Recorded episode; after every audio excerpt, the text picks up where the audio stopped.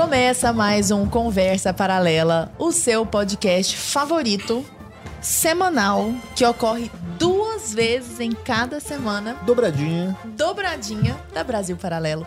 É uma grande alegria estar aqui mais uma noite com você e com meu querido e amado amigo, não colega, Arthur Morrison. Boa noite, querido. Muito obrigado pelo amigo e amado. Aham, é Muito boa diferente de certas pessoas que me De chamam minha colega pessoas. de bancada, Lara De Brenner. certas pessoas. Que isso, Quem louco. serão certas pessoas? Quem será? Adorei o look do dia, Muito inclusive. obrigado, gostei muito do seu também. Ele está. Nossa, agora que eu pensei que eu não tô temática, mas você está temático. Hoje eu estou temático. Você está Pô, eu temático. estou bem, a cara do agro. A cara do agro. É. Falaremos hoje com dois convidados maravilhosos, ilustríssimos, um crossover que muito interessante para nós falarmos sobre alimentos, da produção à mesa. E para isso convidamos hoje Camila Teles, que é empresária rural e produtora de conteúdo digital. Bem-vinda, minha querida, que prazer. Obrigada, tô muito feliz de estar aqui com vocês. A gente tá também. E Davi Laranjeira, porque ele gosta da questão rural, da produção rural. Laranjeira, uma só. Ele disse que não, não é mais de uma laranjeira.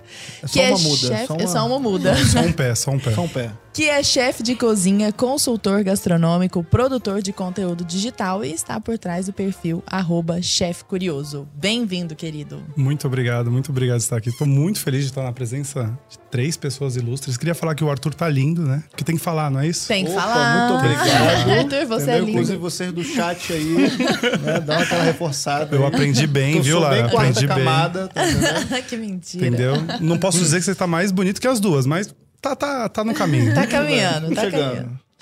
Meninos, é, hoje nós vamos falar da produção da alimentação até a mesa, né? A- a- a- os alimentos ali postos à mesa. E vamos falar muito sobre desinformações que existem nos dois, nas duas searas, que no fundo são a mesma seara, né? Que é a questão da alimentação. Conectado. Se a gente entra hoje, Camila, no seu perfil do Instagram, tá lá escrito: combato a desinformação sobre o agro brasileiro. Isso. Só que quando a gente olha pra você, essa princesa, Ai, obrigada. toda princesa. patricinha, dando esses tempos pra trás palestra na Espanha, eu até adorei. Essa blogueirinha dando aula aqui na Isso. Espanha e tal, toda linda, formada em comunicação, não é? Relações públicas. Relações públicas. E aí, pelo menos na minha cabeça, quando eu vejo que você adora uma bota na lama e é produtora rural real, não é assim um negócio fake, né? Nada Real, disso. real. Como que foi a sua história pra chegar até aí, Camila? Conta um pouquinho pra gente. Então, obrigado pelo princesa, tá? Princesa do agro. É, exatamente. É, gente, é, na Mudando verdade. a bio agora. Viu? Vou mudar, vou mudar, vou atualizar. É, na verdade, eu nasci na fazenda, né? Eu sou a terceira geração da minha família que atua na fazenda, que é no interior do Rio Grande do Sul. E cresci com o pé na grama, botina no barro e sendo feliz, né? E aí eu sempre amei comunicação também. Então, sempre gostei de me comunicar. Eu sempre era a treteira da escola, que ia puxar a galera, que apresentava trabalho, incomodava a professora. Eu sempre fui essa. E aí eu, quando fui escolher a minha profissão, eu me enxerguei muito na profissão de relações públicas, que na verdade nada mais é do que conectar diferentes públicos, o que faz bastante sentido com o que eu faço hoje.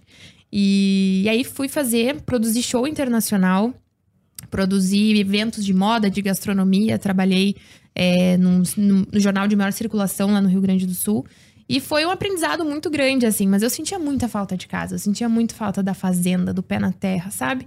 E eu comecei a me questionar qual era o meu dever como comunicadora é, e produtora rural, né? O que, que ia me diferenciar e o que, que eu poderia fazer para o meu setor que tinha um gargalo gigantesco, que era a comunicação no agro. E a partir dali eu comecei a. Meu TCC foi todo sobre o agro. Até a minha orientadora brincou que eu ia tirar 0 ou 10, porque nunca tinham falado sobre agro lá na Faculdade É. de Comunicação Social. e foi super legal, tirei, tirei 10. Uhum. E a partir dali comecei a falar em outras universidades, comecei a dar palestra. Isso foi em 2015.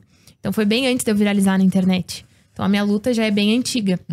E aí eu fui pra casa porque eu pensei o seguinte: Para eu defender o agro brasileiro, eu tenho que ser produtora rural e ter um negócio no agro que eu possa dizer que eu comecei do zero, né? Até para servir de exemplo para outras pessoas também, e porque eu queria ter um negócio próprio. Sempre tive uma mente muito empreendedora. E aí eu fui para Cruz Alta e criei a hortaria. Cruz Alta é minha cidade lá no, em Cruz, em- no interior do Rio Grande do Sul. Criei a hortaria, que é hoje uma empresa de verduras e legumes. Para quem acha que eu sou pecuarista, eu planto alface. Então, é, a gente entrega na casa do consumidor final para restaurantes e para mercados. Só que começou muito pequenininha, começou uma ideia assim de realmente entregar para o consumidor final produto fresco, produzido é, pela gente e, e colhido no dia. E aí começou a aumentar os pedidos, foi aumentando as estufas. Aí eu fui convidada para trabalhar em Brasília, na CNA. E lá eu consegui ver uma, ter uma visão muito ampla do agro brasileiro. Né? Porque tu acaba tendo uma visão mais regional. E em Brasília eu comecei a ver a, a quanto, quanta diversidade de produção tem no Brasil e quanto o Brasil ele é rico nisso. Uhum. Que ele realmente é o celeiro do mundo. E aí eu comecei a estudar muito. Comecei a estudar muito, comecei a incomodar a equipe técnica, ia lá e, todos os assuntos eu estudava. E nisso hortaria ficou com meu pai e com a minha mãe nesse momento, né? Uhum. É tipo assim, joguei a bomba no colo deles. e aí eu viralizei. Uma paródia da forma que eu menos esperava, né? Menos esperava mesmo, até porque senão eu não, não teria cantado se eu soubesse que ia viralizar. eu ia ter poupado a galera disso. Mas foi super bacana, minha vida virou 360 graus. E hoje eu consigo manter a hortaria, a Farmicon, que é a minha agência de comunicação direcionada para o agronegócio também e o meu Instagram, né? Que se tornou aí um meio de, de, com, de conectar com diferentes também, né? públicos, que eu acho Isso. que tá aí a essência, porque o meu papel não é comunicar o agro para quem é do agro. Uhum. O meu papel é comunicar o agro para quem não vive o agro. Desmistificar o agro. Desmistificar, né? porque vocês sabem que tem muita coisa saindo aí, muita, muita narrativa. Muita né, narrativa. Camila? E a gente percebe, é, justamente nesse trabalho que você faz, é muito legal esse começo da Lara falando, né? Que vocês dois desmistificam Isso. essa questão tanto do agro, dos alimentos e tal, né? Você, Davi, no teu perfil, você tá ali mostrando, ah, tem tal coisa que as pessoas fazem errado, vocês não aproveitam o melhor dos, dos nutrientes.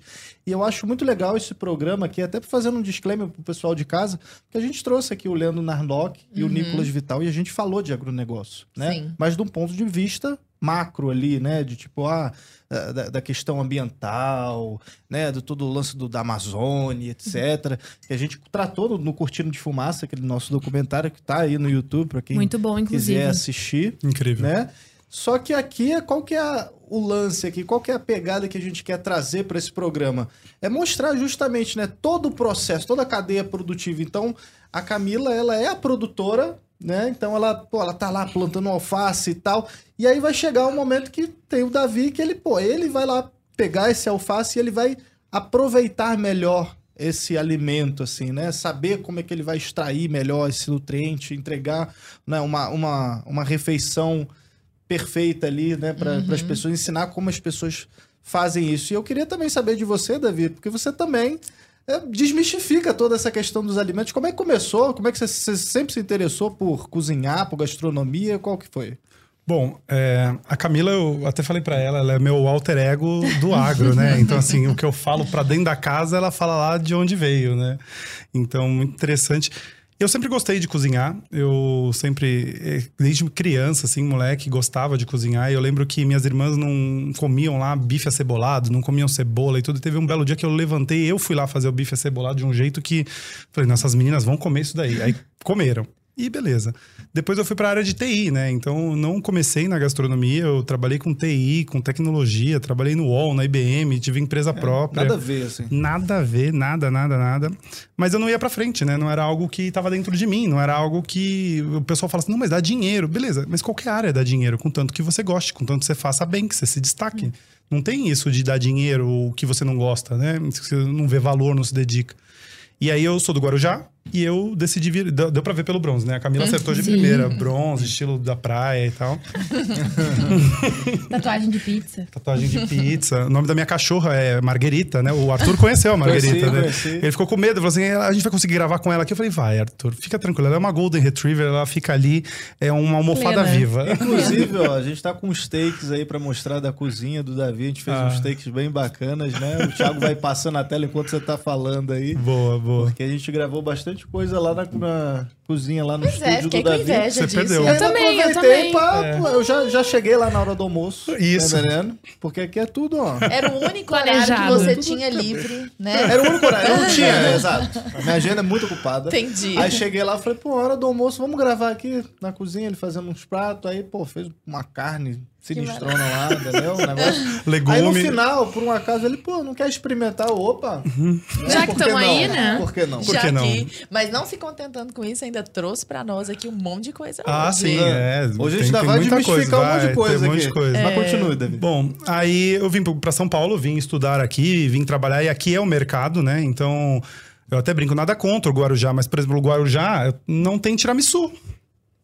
É o que eu trouxe hoje para vocês comerem. Não tem tiramisu. Então, assim, é uma cidade que não tem ah, um foco gastronômico, não era o que eu queria para minha carreira. Sim. E aí vim estudar aqui em São Paulo, fazer faculdade de gastronomia e tudo. E em menos de um ano, de como aluno, eu já tinha ganhado um concurso gastronômico. Já tinha ido estudar na Le Cordon Bleu Paris. Já estava dentro de uma grande indústria de alimento, trabalhando como chefe consultor. Então, assim, é aquele negócio que quando tá dentro de você, quando você gosta é, e se dedica para aquilo, se esforça, acontece mais fácil, né?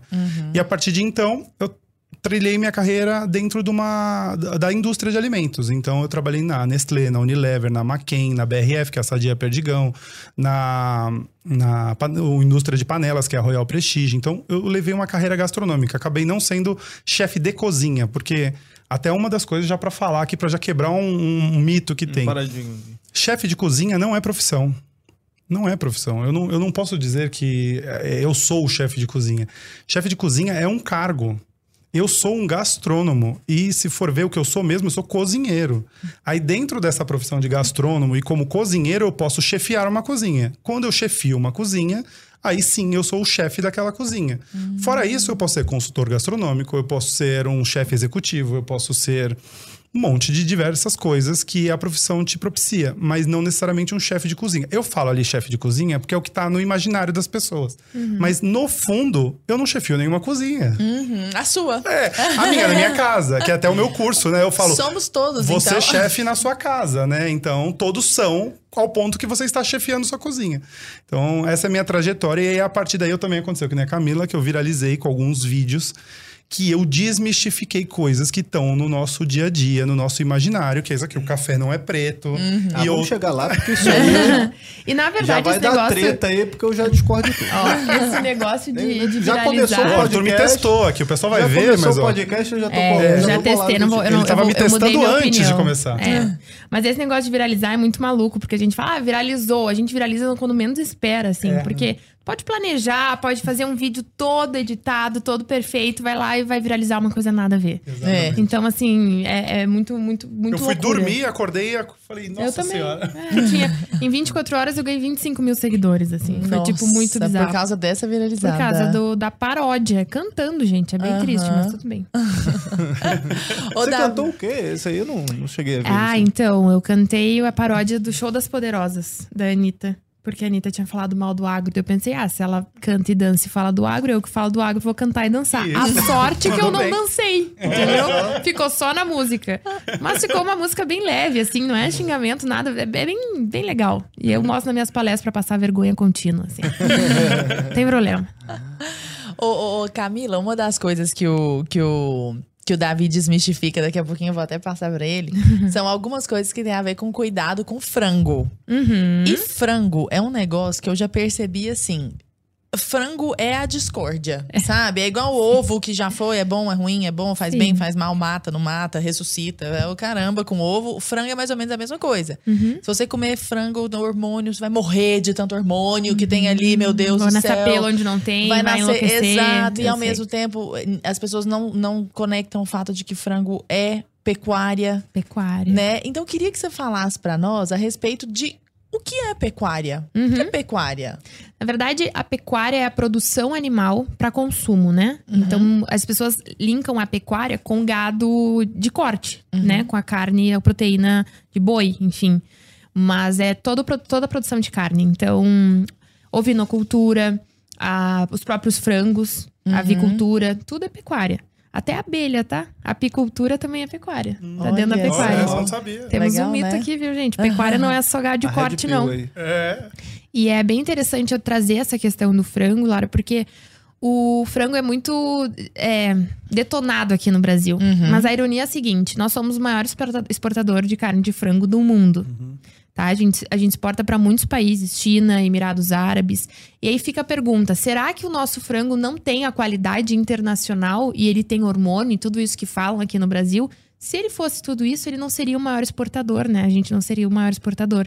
Então já começa a cair por aí essa questão. E outra, as pessoas ignoram que o agro evoluiu, tudo evoluiu, tecnologia evoluiu, é, comunicação evoluiu Exponencialmente, né? exponencialmente, e o agro também.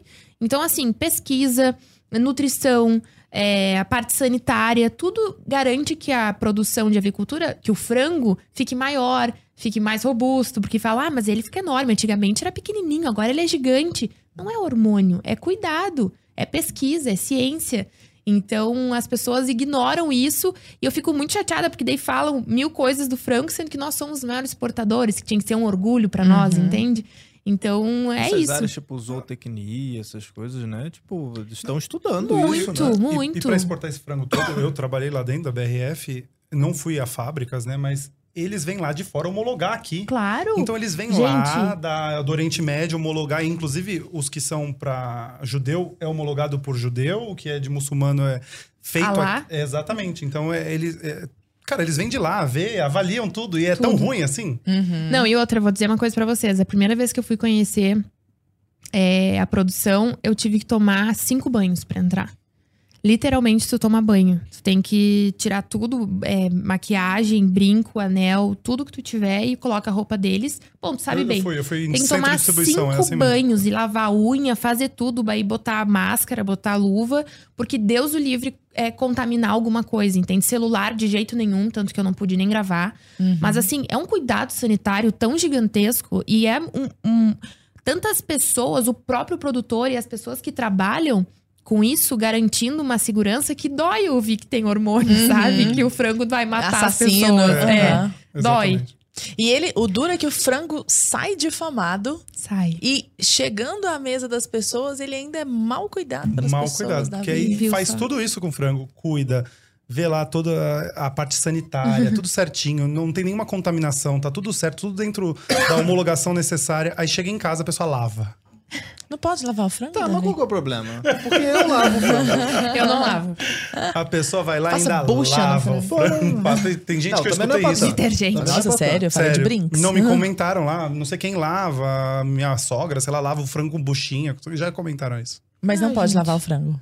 Não pode. É o seguinte, eu não sou da parte de microbiologia, mas na faculdade a gente tem essa base, né? Então, assim, a- o que tem lá de bactéria dentro do frango e os micro-organismos dele não estão na parte sup- em- é, de, é, de fora. Eles estão lá dentro, estão dentro das fibras, etc. Então, para você matar essa bactéria, para você não ter um frango contaminado, você tem que cozinhar ele da forma certa. E você lavar esse frango não vai matar nenhuma bactéria, Vai não te vai dar fazer nada. contato com mais bactérias. Exatamente, porque a bactéria adora, ela adora água para se proliferar. E quando você lava esse frango, você contamina a sua mão, a sua pia, a sua geladeira, o seu o seu pote que você vai guardar esse frango, outras coisas que depois você vai colocar ali dentro. Então essa bactéria você espalhou na sua cozinha inteira e talvez na sua geladeira, achando que você estava limpando alguma coisa. Além do aspecto de sabor, porque você vai tirar o sabor daquele frango, porque dizem, ah, mas ele, o pessoal mais do norte, nordeste, eles falam que tem pitiu, pitiu, alguma coisa assim.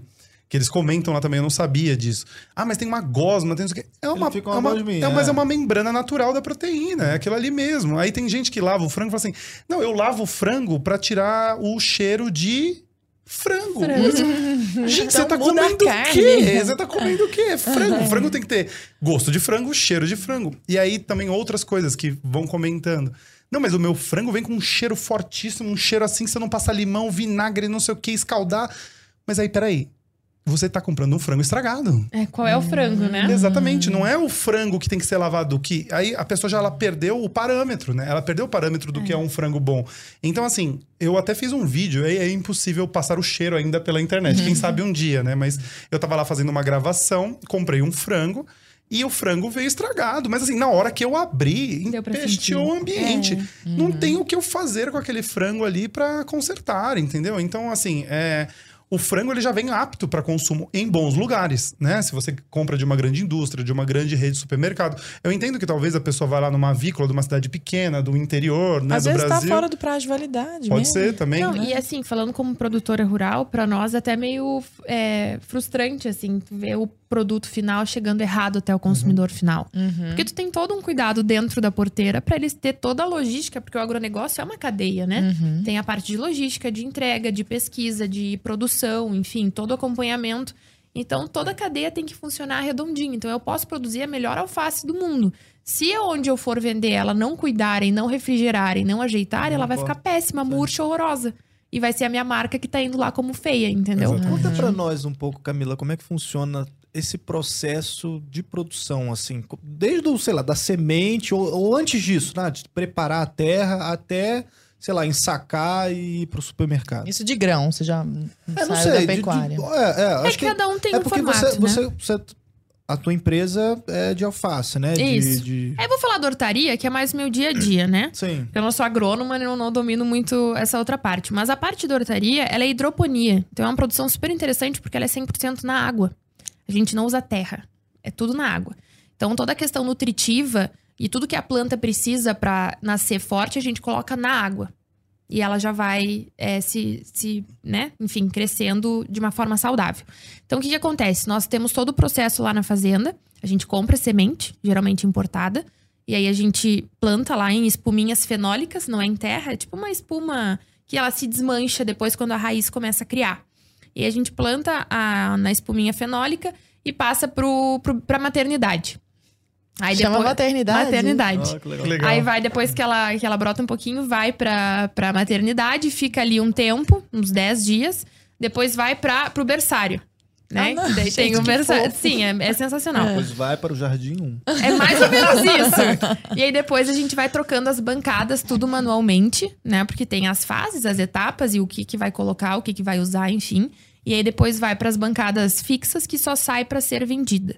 Então lá a gente faz toda a parte de embalagem também, né? E nós temos uma indústria hoje que nós construímos ano passado, bem recente, que a gente higieniza lá. Então nós entregamos para o consumidor final o produto pronto para consumo. Aí não precisa lavar com buchinha. Não precisa com buchinha, nem porque com eu já vi isso, já vi isso. É, isso vídeo, alface, vídeo, né? o pessoal lavando. Eu sei, A sua não. alface não precisa. Não precisa. A Lara vai gente. falar, é ou alface ou a alface? O, Oh, a alface. A alface. Desculpa, A a alface. alface. é, ela é. é, é letrada em português. É, A não, é a alface. alface. Eu sempre falei, eu vendo alface, É, né? Mas alface, enfim. é, é. Mas assim, é, é, é muito interessante porque as pessoas sempre me perguntam, e aí vocês falaram do Nicolas Vital, né? O Nicolas é um parceirão meu também. Uhum. E as pessoas sempre me perguntam quando eu produzo verdura, como produto, quando eu produzo verdura e legumes, se, se é orgânico, né? Ah, é orgânico? Eu digo, Não. não.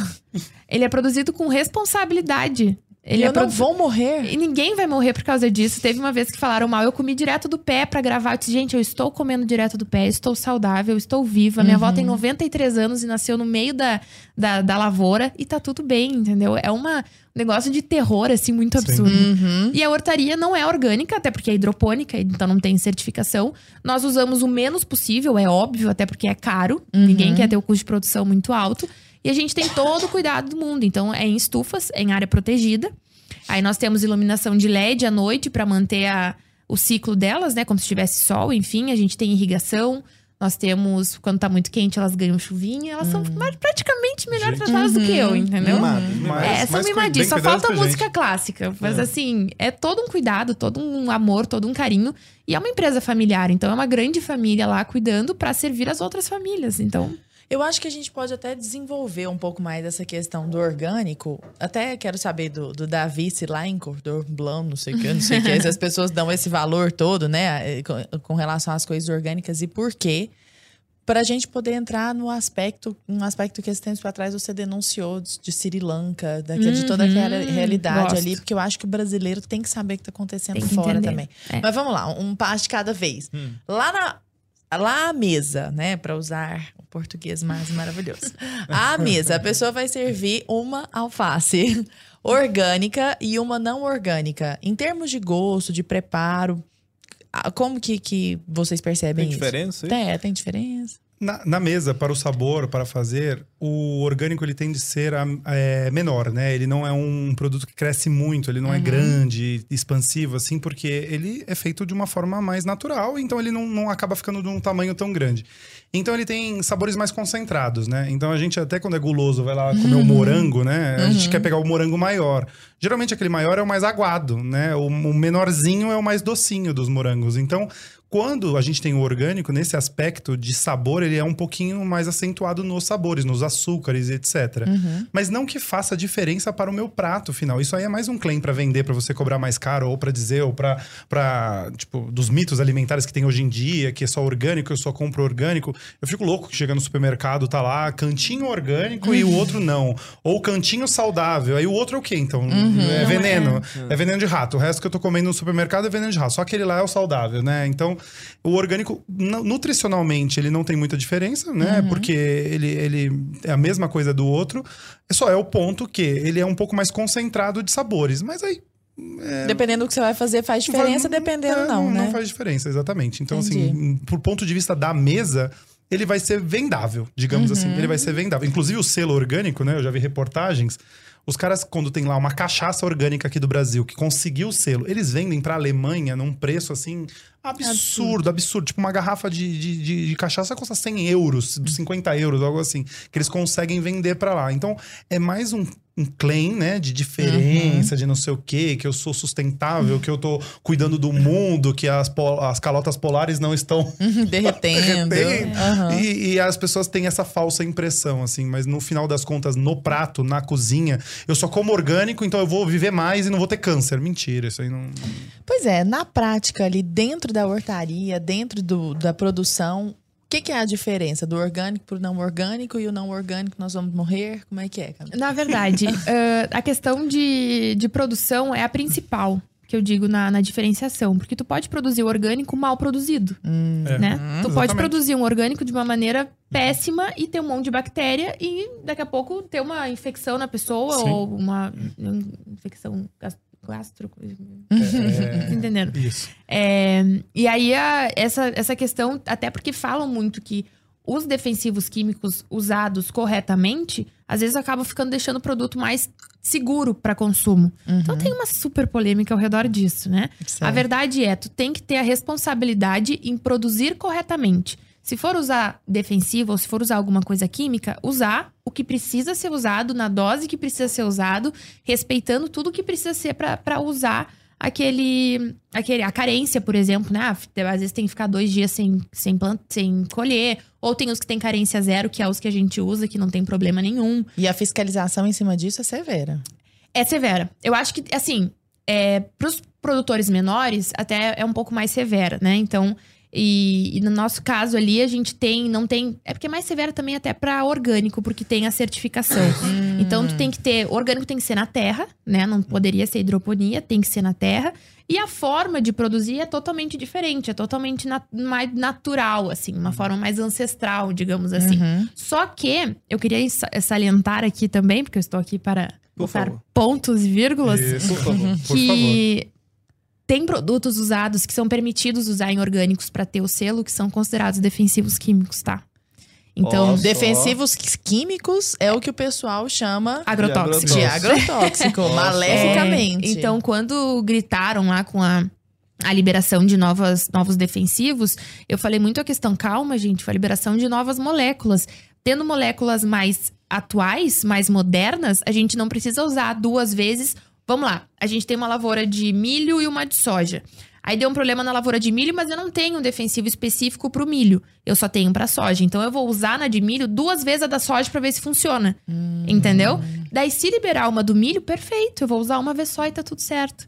Então as pessoas falam, ah, aquela liberação. A liberação é importantíssima, porque a gente precisa modernizar. O- o- E inclusive pra, pra parte de, de bio também, né? De sustentável, porque são novas moléculas, a gente tem que usar. O próprio Nicolas comentou disso, dessa questão da liberação, que aí libera e novos. né? Moderniza. É, moderniza, tipo, a gente não fica usando aquelas coisas Exatamente. arcaicas lá também. Exatamente. E a, a Red Pill, acho que foi desse programa, pra mim, pelo menos, é quando ele mostrou a questão do, da toxicidade, Uhum. né? Do, do- Dos, dos dos defensivos, e defensivos. tal. Isso. né? Eu já ia falar agrotóxico de novo, Uhum. porque já fica Fica. Fica na cabeça, mente, né? é. é, quando ele mostrou a questão da toxicidade, ele comparou com o do pimentão, por exemplo. Uhum. Tem que comer toneladas. Tem magnésio, né? Acho que é magnésio. Você morrer. E aí come- você morre antes. por- porque você come pimentão, que é um negócio natural, assim. Tipo, você, você morre antes do magnésio, que é o natural do pimentão. Você morre do- pelo magnésio é, e não pelo e defensivo. não pelo É. defensivo agressivo. Você tem que comer muito mais pra poder ter algum problema por causa do, do defensivo. E o do pessoal magnésio. nessa, nessa pira, né, Camila, de, de, de produtos orgânicos vão salvar tudo. Uhum. E você comentou conosco a questão do Sri Lanka. Recentemente eu vi Isso. nas suas redes. O que aconteceu lá? Eu acho assim, é muito triste o que tá acontecendo lá, mas é importante para nós brasileiros entendermos o que, que pode acontecer. Porque o que, que acontece? A gente tem um discurso hoje no Brasil de que o orgânico e a agrofloresta vão salvar o planeta. Gente, isso é ilusão. Isso é romantismo. Não tem como. Porque tu não consegue produzir em grande escala num país como o Brasil, né? Que é um país abençoado por Deus, bonito por natureza e propício para criar praga na lavoura 365 dias por ano. Então a gente precisa usar alguns produtos. E o que está acontecendo? Como eles abraçaram a agenda ambiental muito forte nesses últimos eventos, COP26, enfim, eles têm metas, né? Todos os países. E o Brasil já está trabalhando isso há muito tempo. Na verdade, o Brasil é um dos que tem mais facilidade de fazer isso pela quantidade de florestas que a gente tem hoje no nosso, no nosso país. Ao contrário das, dos países que falam mal da gente, né? E aí, o que, que aconteceu no Um Sri abraço pro Macron. Macron, eu tretei com o Macron. Obviamente, ele não sabe da minha existência, mas eu sei que eu tretei com o Macron. Porque ele falou que não ia mais importar soja da Amazônia. Ele não sabe Da nem que é plantada Amazônia. Nem a soja no Brasil, entendeu? Eu vi isso, cara, É, cada uma. É. E aí, o que, que acontece? Lá no Sri Lanka, o governo impôs que os produtores não poderiam mais usar defensivos nem fertilizantes. Não poderiam usar nada. E simplesmente proibiram o uso. O que, que acontece? Eles não conseguem produzir. Porque não é do dia pra noite que tu vai transformar uma produção convencional numa produção orgânica. Não é fácil nesse formato. Tem toda a parte de ambientação de clima. Eu conheço um produtor que passou da lavoura convencional para orgânica, ele demorou oito anos. Nossa. E ele perdeu essa lavoura pelo menos uns seis anos, porque não é fácil. Depende do teu, da tua localidade, depende do clima, depende da cultura, das circunstâncias. E lá o que, que aconteceu? Eles não tinham esse preparo, e mais do que isso, eles não tinham a capacitação. Porque tu tem que ter a capacitação para produzir, tanto convencional quanto orgânico. Não é simplesmente vou parar de usar. E aí, quebraram, faliram, perderam todas as produções, e aí deu todo aquele estrondo que deu. Sri Lanka aconteceu isso. Holanda também, né? Os produtores rurais foram pra rua protestar, porque justamente eles diminuíram. Agora eu não vou saber exatamente a porcentagem, mas para parar de usar defensivos químicos e também a questão da pecuária, que era para diminuir, se eu não me engano, 30% da produção de carne no- na Holanda, de- através da pecuária, por causa do pum da vaca, que não é pum, é arroto, né? Uhum. E aí, o que, que aconteceu? Foi uma revolta geral justamente por isso. Tu não pode chegar pra uma pessoa e falar, tu vai ter que mudar a tua empresa amanhã. Do dia pra noite, tu vai ter que mudar todo o teu formato de, de, de, de trabalhar, de gerir. É mais ou menos isso que eles querem impor na agricultura, só que as pessoas não enxergam que a agrope- agropecuária é uma indústria a céu aberto, é uma empresa rural. Ela quebra, ela termina e ela tem todos os seus desafios. Só que daí o governo quer impor que produza do jeito que eles querem, porque tem uma pauta ambiental. Gente, cá entre nós, quem tá acabando com o planeta não é a vaca, é o ser humano. Entendeu? O mundo tá, tá complicado, essa questão ambiental, beleza, mas botar toda a culpa no agro, na agropecuária, é, é tirar a culpa de si e colocar no coleguinha. É. Não faz É, é a sentido. galera que fala que não é pra comer carne pra salvar a Amazônia também. É. É, o Exatamente. segunda Sabe sem que- carne que vai salvar a Amazônia. Cara, eu fico louco com isso. É, já briguei bastante com isso, gente. Olha. Aliás, recentemente, até. Bom, já que foi uma coisa pública, vou comentar. O Sérgio Maroni, ator, que era da nossa revista Capricho, tão querida, ele disse que não come carne, não come embutidos, ele não come presunto, não Gente. come peito de peru, que é para proteger a Amazônia. É, sabe, sabe o que que acontece? Ele tem uma. Ah, mas a gente come por ele. Eu, eu como por ele, eu É, falei, não tem problema nenhum. Todo dia de, de a carne. cada carne Segunda que ele dia deixa de, de comer, carne. eu como É. dois bifes. Mas aí, Lara, eu Segunda entro em dia de outra carne. questão também de interesse comercial, tá? Sim. Essa segunda sem carne tem um interesse, e o, e o Davi vai poder falar até melhor que eu, tem um interesse comercial nessa história também, porque, por exemplo, ele tem um negócio de Isso. roupas veganas. É. Entende? É, tem todo um negócio por trás. Não, eu só quero disso. dizer que quem inventou isso foram os cristãos, tá? que Então. a sexta-feira é uma A sexta-feira penitência de santa, carne. é, tá? é É a sexta-feira santa, eles estão Não, roubando. E assim, ó, o, que, que, eu, o que, que eu falo? Gente, querem comer é, grão de bico, querem comer qualquer outra coisa no lugar da carne, comam. A gente vive, num, teoricamente, num país livre que pode escolher o que quiser, come o que quiser, a hora que quiser, não gosta do que quiser também. Eu amo, nunca vou parar de comer. Só não me obrigue Só a não, me querer. obrigue a não querer, entendeu? É. E outra, não vem me dizer que tu não vai comer carne pra salvar a Amazônia, porque isso também não faz sentido. Estude um pouquinho, né, do, do ciclo biogênico do, do gado, por que que não faz sentido comparar ele com um avião, com carro, com ônibus, porque realmente não vai. É um ciclo que acontece natural há mil anos, milhões de anos. Exatamente. Uhum. E agora eles querem mudar porque isso é que tá fazendo mal pra Amazônia. Não faz sentido. Eu, eu me empolgo falando porque eu fico. Não, e, Não, e só puxando esse negócio do veganismo, do plant-based, essas coisas, não sei se vocês iam chamar alguma coisa nesse sentido, mas Por favor, pode falar. É, e eu trabalhei nas grandes indústrias, né? Então elas todas estão absorvendo o plant-based, porque é maravilhoso e tudo. E até Explica pra- pra galera de casa só um rápido resumo. O que que é o plant-based? o, o- o veganismo acabou, né? Ninguém mais fala que é vegano porque ninguém tolera mais o vegano. Então todas as grandes indústrias estão Vegano ficou usando. chato, né? Ficou chato, porque era militante, enchia o saco. Quando a pessoa tinha o primeiro contato com alguma comida vegana, era ruim, era sem sabor, era insossa. Então as pessoas pegaram um, um receio e uma- um repúdio do vegano.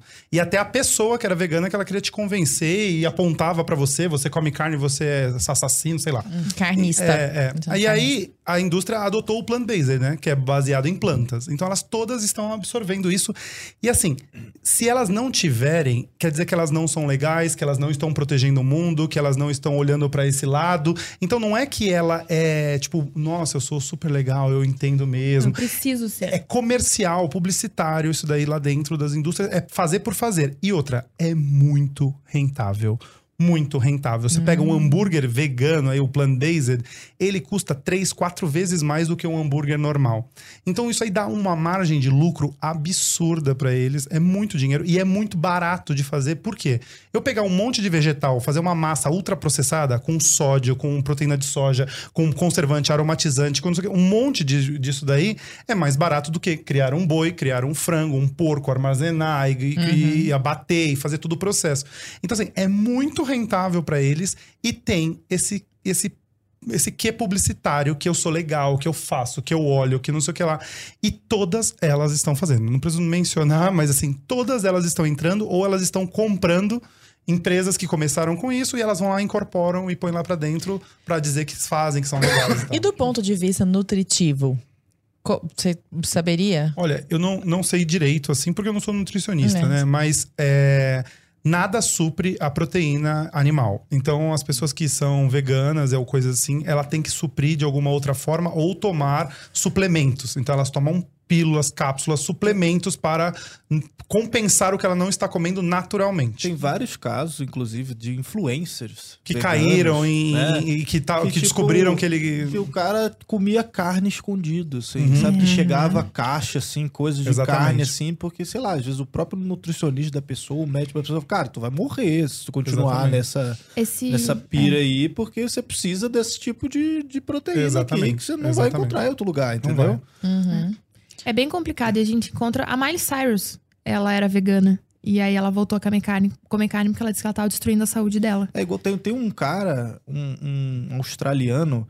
Eu vou procurar a, a imagem, vou até pedir pro Thiago soltar na tela. Então, ó, fica esperto aí, Thiago, vai soltar na tela. Porque, é, cara, é incrível. Quando tu olha a imagem, é um. Eu acho que é um australiano, se eu não me engano. Ele tá numa cachoeira. E ele é fru, frugívoro, frutívoro, sei lá. Ele, ele só come fruta. Então é tipo um vegano, só que Tá. pro lado da, da Da fruta, lá Da fruta. ele só come fruta. E aí ele, tipo, não, porque, ó, eu estou saudável e tal. E mostra o processo de, de evolução ali, né? No, no passar dos anos, como é que ele foi ficando. Cara, e ele tá só pele e osso, assim, sabe? É- E é um rapaz jovem. Então, é, quando eu vi aquela foto, eu falei, cara, eu não acreditei. É porque eu eu tenho que procurar, assim, porque é um nome diferente, assim. Mas vai aparecer na tela aí pro pessoal de casa É. poder acompanhar. Então, é um pouco disso também, né? A pessoa entra nessa, numa situação ali. E eu acho que a maioria de- da- das pessoas veganas ou até mesmo vegetarianas, elas têm uma. uma não é uma questão de, eu tô- de eu tô falando mal porque, ah, eu não gosto, ah, porque é chato. Cara, cada um faz o que quiser. Exatamente, é, eu também, a mesma coisa. Você Cada faz o um que quiser faz. com a o- tua vida, não me, me obrigando tudo é agro. de boa. É, tudo é tudo errado. Tudo é agro Tudo também, errado. né? Não me obrigando de boa. Só que o, o ruim é quando começa aquela questão impositiva de tipo, ah, eu sou um ser de luz Isso, superior. Isso, isso. É E você é um isso. assassino porque você. Seu corpo é um cemitério. Porque eu até entendo. Olha, eu- Já ouvi isso. Eu até entendo um ponto que é assim: você não come determinada coisa porque você tem um sentimento, sei lá. Você sentimentalmente sente muito porque o animal é abatido e você não quer e tal, e eu não consigo, pra mim é difícil, e eu desisto e tal. A outra é dizer que não come pra salvar o mundo porque vai a Amazônia acabar, porque Não, aí, é, é. cara. Aí eu não tipo, como já- carne, não como carne e não separo o lixo. Ah, tá. É. Beleza. E aí? Então, Entendeu? é esse tipo de coisa. Pois é, in- inclusive já entrando nessa questão da desinformação, ela muitas vezes começa na escola. Então eu tirei isso aqui de um site escolar e eu quero ler para você. Ela fala assim, ó, atitudes que ajudam no combate ao aquecimento global. Dois pontos. A mudança pode começar com pequenas atitudes, como reduzindo o consumo de carne bovina, uma vez que a agropecuária é, isso com letras garrafais, é uma das maiores fontes de emissão de gases de efeito estufa no Brasil não só pela sua prática, como pelo desmatamento associado. Representa 61% das emissões de GEE totais do Brasil, considerado o uso da terra. O gado, em seu processo de digestão, gera o gás metano, que causa o efeito estufa em uma proporção 21 vezes maior do que o gás carbônico, contribuindo fortemente para o aumento da temperatura média do planeta.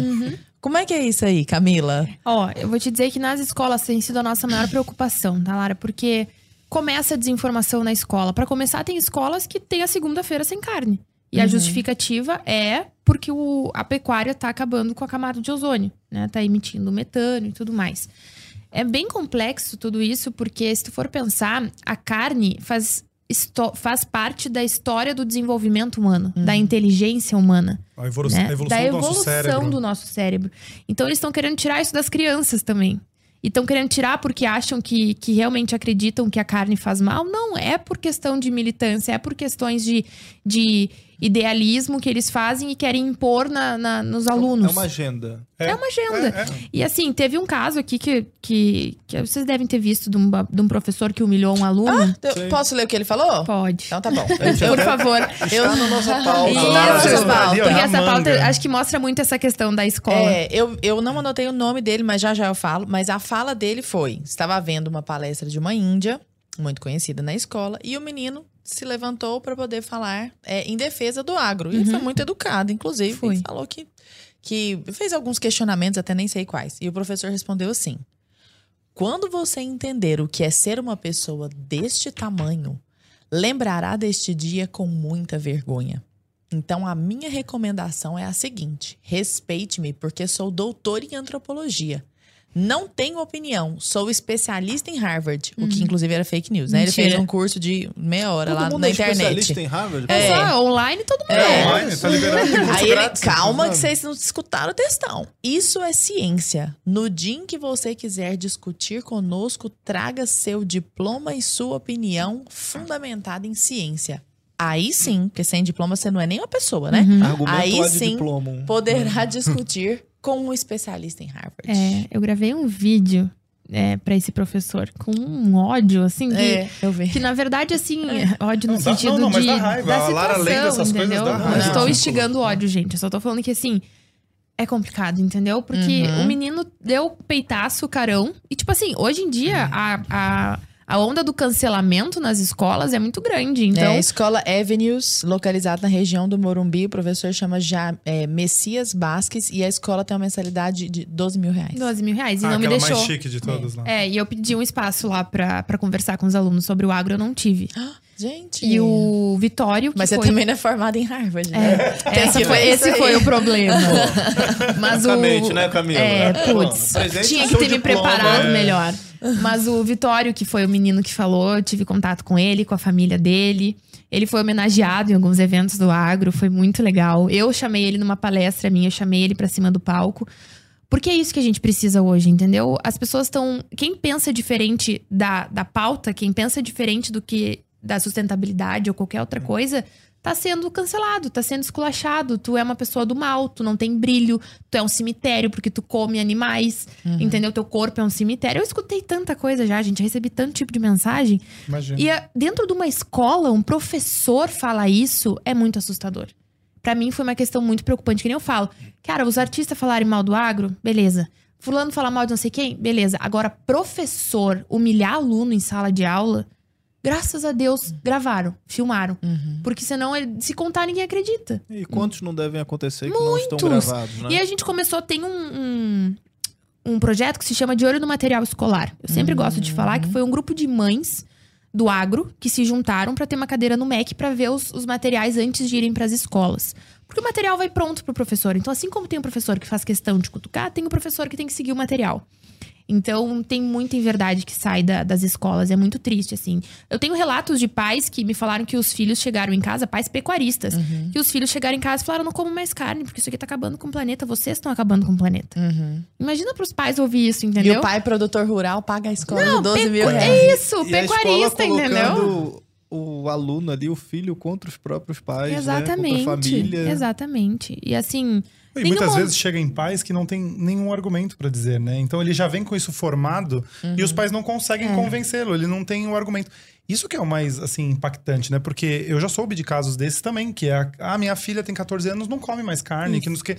E aí, como que você mostra isso, né? Então, isso é muito importante da gente aqui poder Desmistificar. desmistificar e comunicar, e você nas suas redes, eu nas minhas, a gente tentar, de alguma forma, tirar isso da frente, Agora, cara. Davi, é, porque a gente percebe que a Camila ela, ela é bem é, incisiva nas redes sociais dela ali, né? Ela desmistifica toda essa questão do agro e, bem ou mal, tem aquela questão política por trás, né? É, é- é forte, né? Essa, essa pauta, né? Só que quando a gente pensa na questão da, da, da culinária, da mesa, também tem isso. Eu queria saber de você. Porque, por exemplo, ela tá mostrando qual que é a verdade ali, né? Por trás do agro. Ela, ela conhece, ela, a família dela produz, ela tá mostrando, ó, isso aqui, isso aqui é o certo, isso aqui é o errado, né? E na mesa também, tem jeito certo de cozinhar, tem jeito errado? O que, que as pessoas estão fazendo hoje de errado? Ou não, é só uma questão de opinião. É, tipo, eu- ah, eu eu posso tava- cozinhar de qualquer jeito. Eu tava atravessando a Avenida Paulista falando isso pra Camila, que as pessoas é, adoram, agora o, o relativismo tomou conta de tudo, né? Não, porque eu gosto, então tá certo. Porque eu sempre comi assim, então tá certo. E sim, na Se eu te mesa. contar o jeito que eu faço miojo, acho que você cai de costas. Ele Ah, faz miojo. já tá errado, né? Isso Vamos aí já lá. tá errado. Ai, gente, eu gosto de miojo. Gente, eu também adoro, mas faz o fino, Gente. entendeu?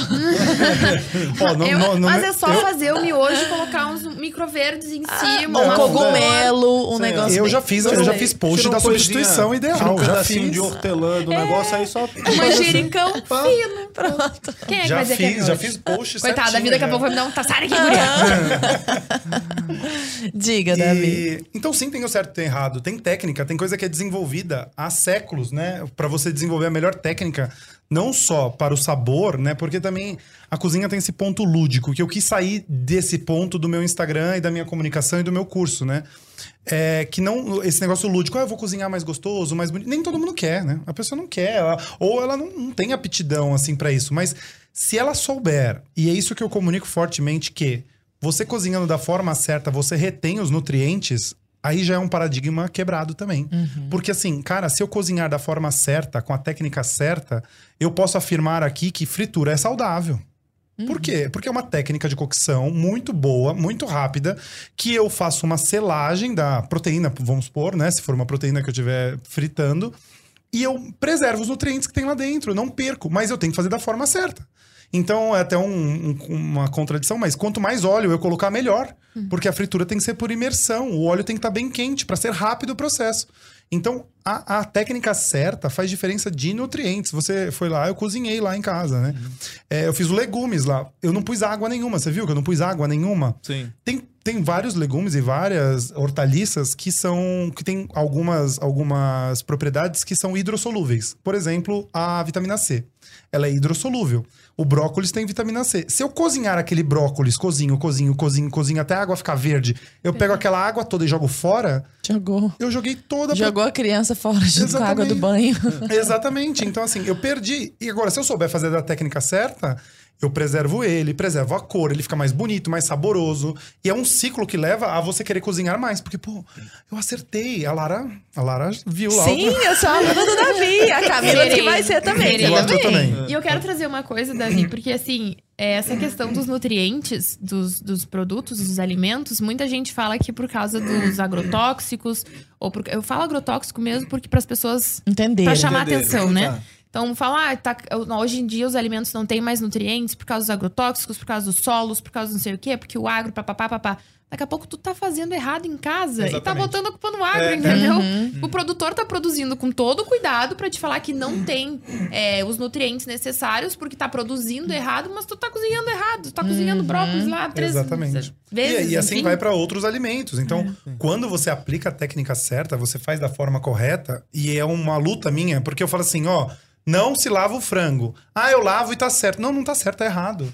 É o, o café, assim... Aceita que dói menos. É, aceita que dói menos. Co- O- conta- vai, já começou, fala mais alguns. Ó, ele, Alguns ele- desses ele já entrou no café. Eu tô afim de, de pedir Tomar um, um cafezinho. café. Vamos tomar um tomar cafezinho? café. E Vamos tomar eu, um cafezinho? tá a minha Ei, responsabilidade. Davi, vamos, vamos tomar um Gente, café? não, vou contar o que estava acontecendo aqui antes de começar o programa. O Davi falou assim: tem café bom e tem café ruim. E esse café que você toma no dia a dia é ruim. Falei, nunca imagina, delícia. Não, Todo delícia. mundo aqui defendeu o Pô, café todo do dia a dia. pá, Aí ele pegou um café muito bom.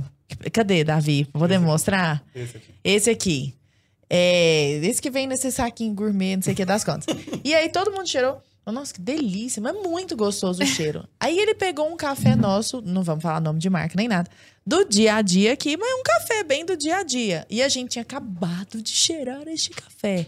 Quando nós cheiramos esse aqui, todo mundo fez assim, nossa! e tava todo mundo defendendo esse café aqui, Eu né? cheirei esse café primeiro, eu falei, ah, normal. Então tem diferença. Depois né? compara. É, Tem quando se compara, então, conta pra nós, Sim. Davi. E aproveita e já fala que café não é, É, preto. café não é preto, já vim aqui, tudo. Eu não sou Você kill sabe que eu vou tretar né? com você, né? É, Porque em quesito café, eu sou bem racista. Assim, pra mim é só, só, Só tomo preto. café preto. Só café preto. Entendeu? Sem açúcar, porque café não é pra adoçar. Ah, Isso aí isso eu concordo, isso eu Mas concordo. Mas concorda. aí você é o Rambo se você tomar esse café aqui sem açúcar. Parabéns mesmo. Assim, Eu tomo. Medalha. Não, medalha. é Parabéns, isso Camila. aí. Parabéns. É, É é raça Mas mesmo. não É é. da raça mesmo. Bate no Olha. peito que eu tô sem açúcar. Gente do céu. Raiz. A, a história do café, que foi um dos posts meus que bombou, foi o seguinte: que existem categorias de café. Por isso que, até na hora de começar aqui, eu falei: não, não, não vamos pôr marca, porque as pessoas acham que se eu falar só desse café dessa marca, vão achar que é só a marca. Mas existem categorias de café. Então existe a categoria tradicional e extra forte, que é a pior de todas as categorias, que são quatro, né? Então, essa aqui é um tradicional, por exemplo, esse cheiro de pneu queimado que tá aqui permeando o local. Então, é, é eu a nunca pior. mais vou esquecer isso. Agora eu vou fazer Triste, café né? vou pensar em pneu queimado. É, vai, vai, porque é o que parece. Então, é, essa é a pior categoria. Então, quando você vir tradicional ou extra forte, é a pior. E tá escrito na normativa da BIC, né? Esse café pode conter até 1% de pedra, pau, cascalho, sedimento, e aí vem o maravilhoso etc. aí o etc que cabe que cabe tudo. no etc, etc cabe tudo, né, gente? Aí vai da sua imaginação o que, que cabe ali dentro. E aí você pode ir no Google e ver quantas apreensões de café tem que estavam fora da, da norma, da- da- das normas. Ou seja, será que fica no 1% mesmo? Depois isso aí virou um carvão com pneu queimado. Quem sabe o que tem aí dentro?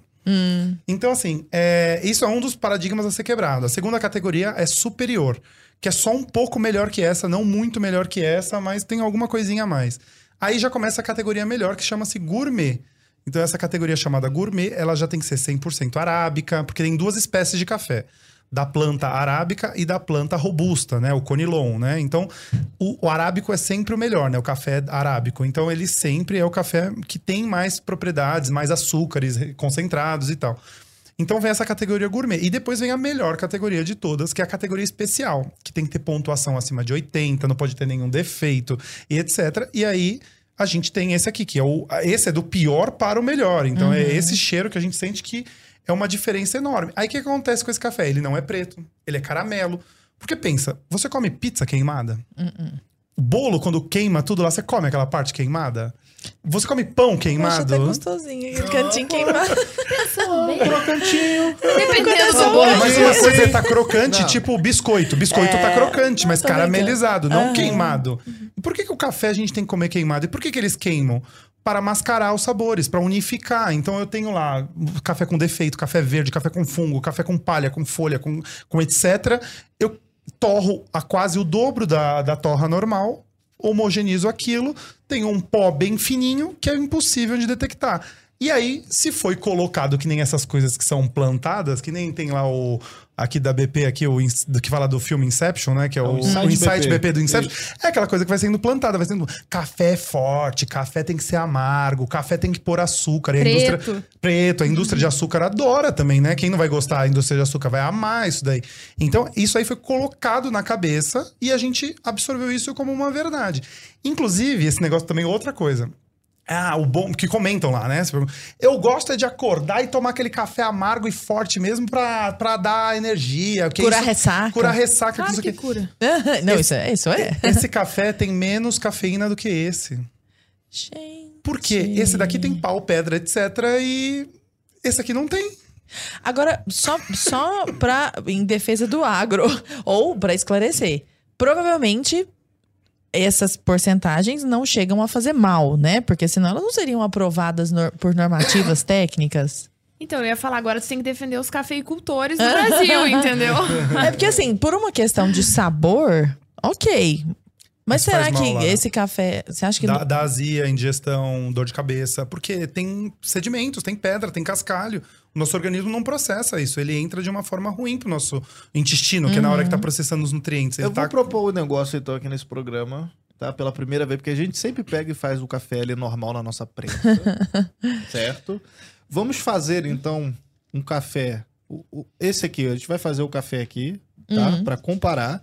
E vamos fazer o café o melhorzão, o bonzão que você trouxe. Boa. A gente Gente, vai provar dos dois. e eu vou dizer Diga. uma coisa. Por isso que é tão importante, eu tô aqui quietinho observando. Aham. Por isso que é tão importante o contato do produtor rural com o consumidor final. Hum. E isso é uma, é uma ponte que eu brigo muito, assim. Que eu digo, gente, nós temos que abrir as fazendas, tem que abrir as propriedades. Aí vai um cafeicultor levar a culpa porque tem cascalho nisso aqui, entendeu? Uhum. Então não é assim. Eu acho que, que, que- Tô falando de produtor rural, tá? Tô falando de produção. Não, não, não, eu entendo, entendo. É. E, inclusive, é, esse café tradicional sustenta muita gente dentro do Brasil. É, O problema é que, por exemplo, eu fui a Nova York há quatro anos atrás. Só tem café especial lá. sim. Porque eles aprenderam e exigem, Mas pagam agora mais pra começou ter. um movimento maior, porque eu vejo assim, eu viajo muito pra Minas, por exemplo. Uhum. Vou dar palestras lá, enfim, e tem muitos cafés, a gente tava comentando, né? Tem muitos cafés especiais, tem muitos. Os Isso. produtores eles estão investindo é, em embalagem, Uhum. em mostrar como ele é feito, como ele é produzido. Rastreabilidade, gente. Se vocês têm Exatamente. dúvida, é rastreabilidade. Vejam de onde é produzido, como Aqui, é ó, produzido. o selo de um café especial aí- vem a rastreabilidade, tudo É, certinho. aí não De tem erro, vem. entendeu? Exatamente. E o Entendi. produtor é sério, o produtor tá produzindo pelo seu melhor, pela sua venda. Então é. Não, e eu acho improvável que esse café comercial de Adi esteja desobedecendo às É, não, tá. normas técnicas. Então talvez seja uma questão de olhar para as próprias. Mas, Lara, é que nem o orgânico convencional. Tem gente que não tem condições de comprar aquele café e só consegue comprar esse. Aham. E tá tudo bem. É. Ela vai ter que consumir, ela, vai, ela tem tanto direito quanto o outro de tomar café. tomar um café. Sim, sim. Eu posso querer comprar uma, uma banana orgânica que vai custar quatro vezes mais do que a convencional. Se eu puder comprar, beleza. Se eu não puder comprar, eu vou comprar a convencional, porque eu não vou deixar de comer banana. Uhum. Então eu acho que é isso. É, é questão de mercado e público Sim. também, né? Uma coisa que dá pra dar um exemplo bem, bem claro, talvez não pra nossa época, mas as nossas mães, né, e nossas avós, é o feijão. Você comprava o feijão, o que acontecia? Separava feijão. Separar Começava a feijão. separar de feijão. Isso aí. Hoje não precisa Muito mais. separei feijão pra minha É, avó. Você compra lá o feijão bonitinho, tá tudo certo, próprio, próprio para consumo. Você não precisa mais fazer isso. Você põe lá o feijão e acabou. É. O café é a mesma coisa. Você Agora imagina o que foi feito lá. Esse aqui foi separado. Esse foi separado. Esse aqui tá a nata do café. Inclusive, esse daqui, tradicional, nenhum tradicional é vendido é, em grãos. Vocês já repararam isso? Uhum. Não tem grãos, tradicional não, em grãos. verdade. Por quê?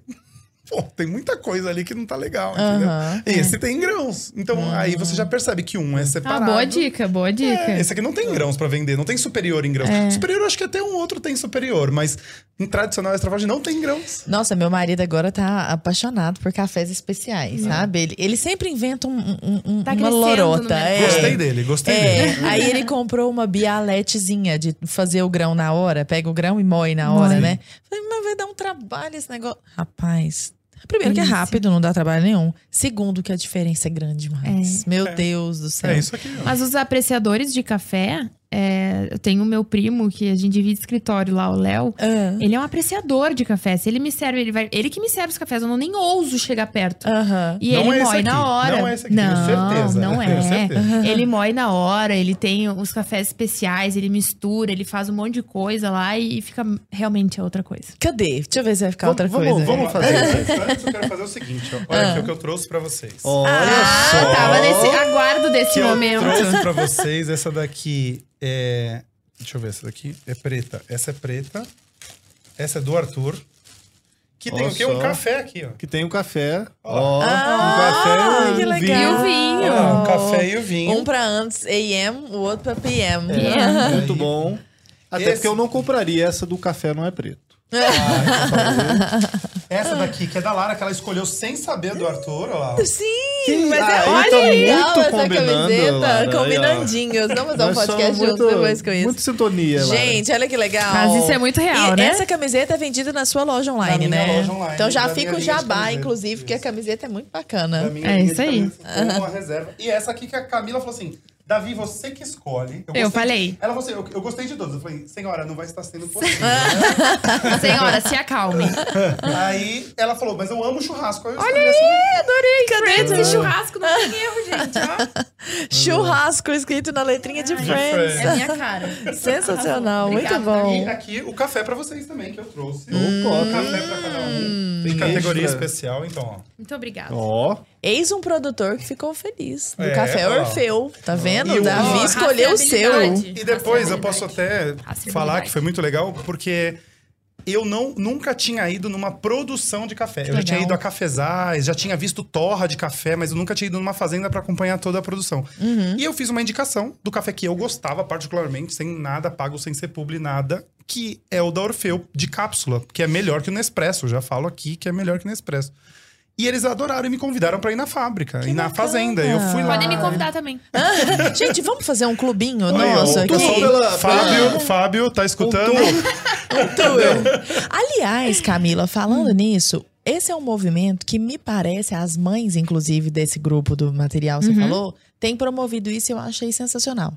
Que é de levar os professores, os diretores e outros pais às fazendas. As fazendas. Porque às vezes a gente pensa assim, como funciona uma fazenda? São escravos que estão É. escondidos em, em tubulações de sol, abaixo do morrendo. sol, morrendo. Aquele E tanto de agrotóxico, as vacas Pessoa presas. sem mão, né? Sem mão, com a- Gente o rosto do céu, Eu corroído. dou muita É. escuto Walking isso. Dead. tá Aí? É. aí, como que é quando a pessoa chega lá, uma fazenda normal? Do- É claro, ninguém tá falando que não existe trabalho escravo, e ninguém tá falando que não existem pessoas Que criminosas. fazem errado. Sim, mas existe. o produtor Isso. rural, em geral, não é um criminoso, Mas ele é, o um que empresário, falo, né? Ó, a questão do, dessa, dessa parte de, de.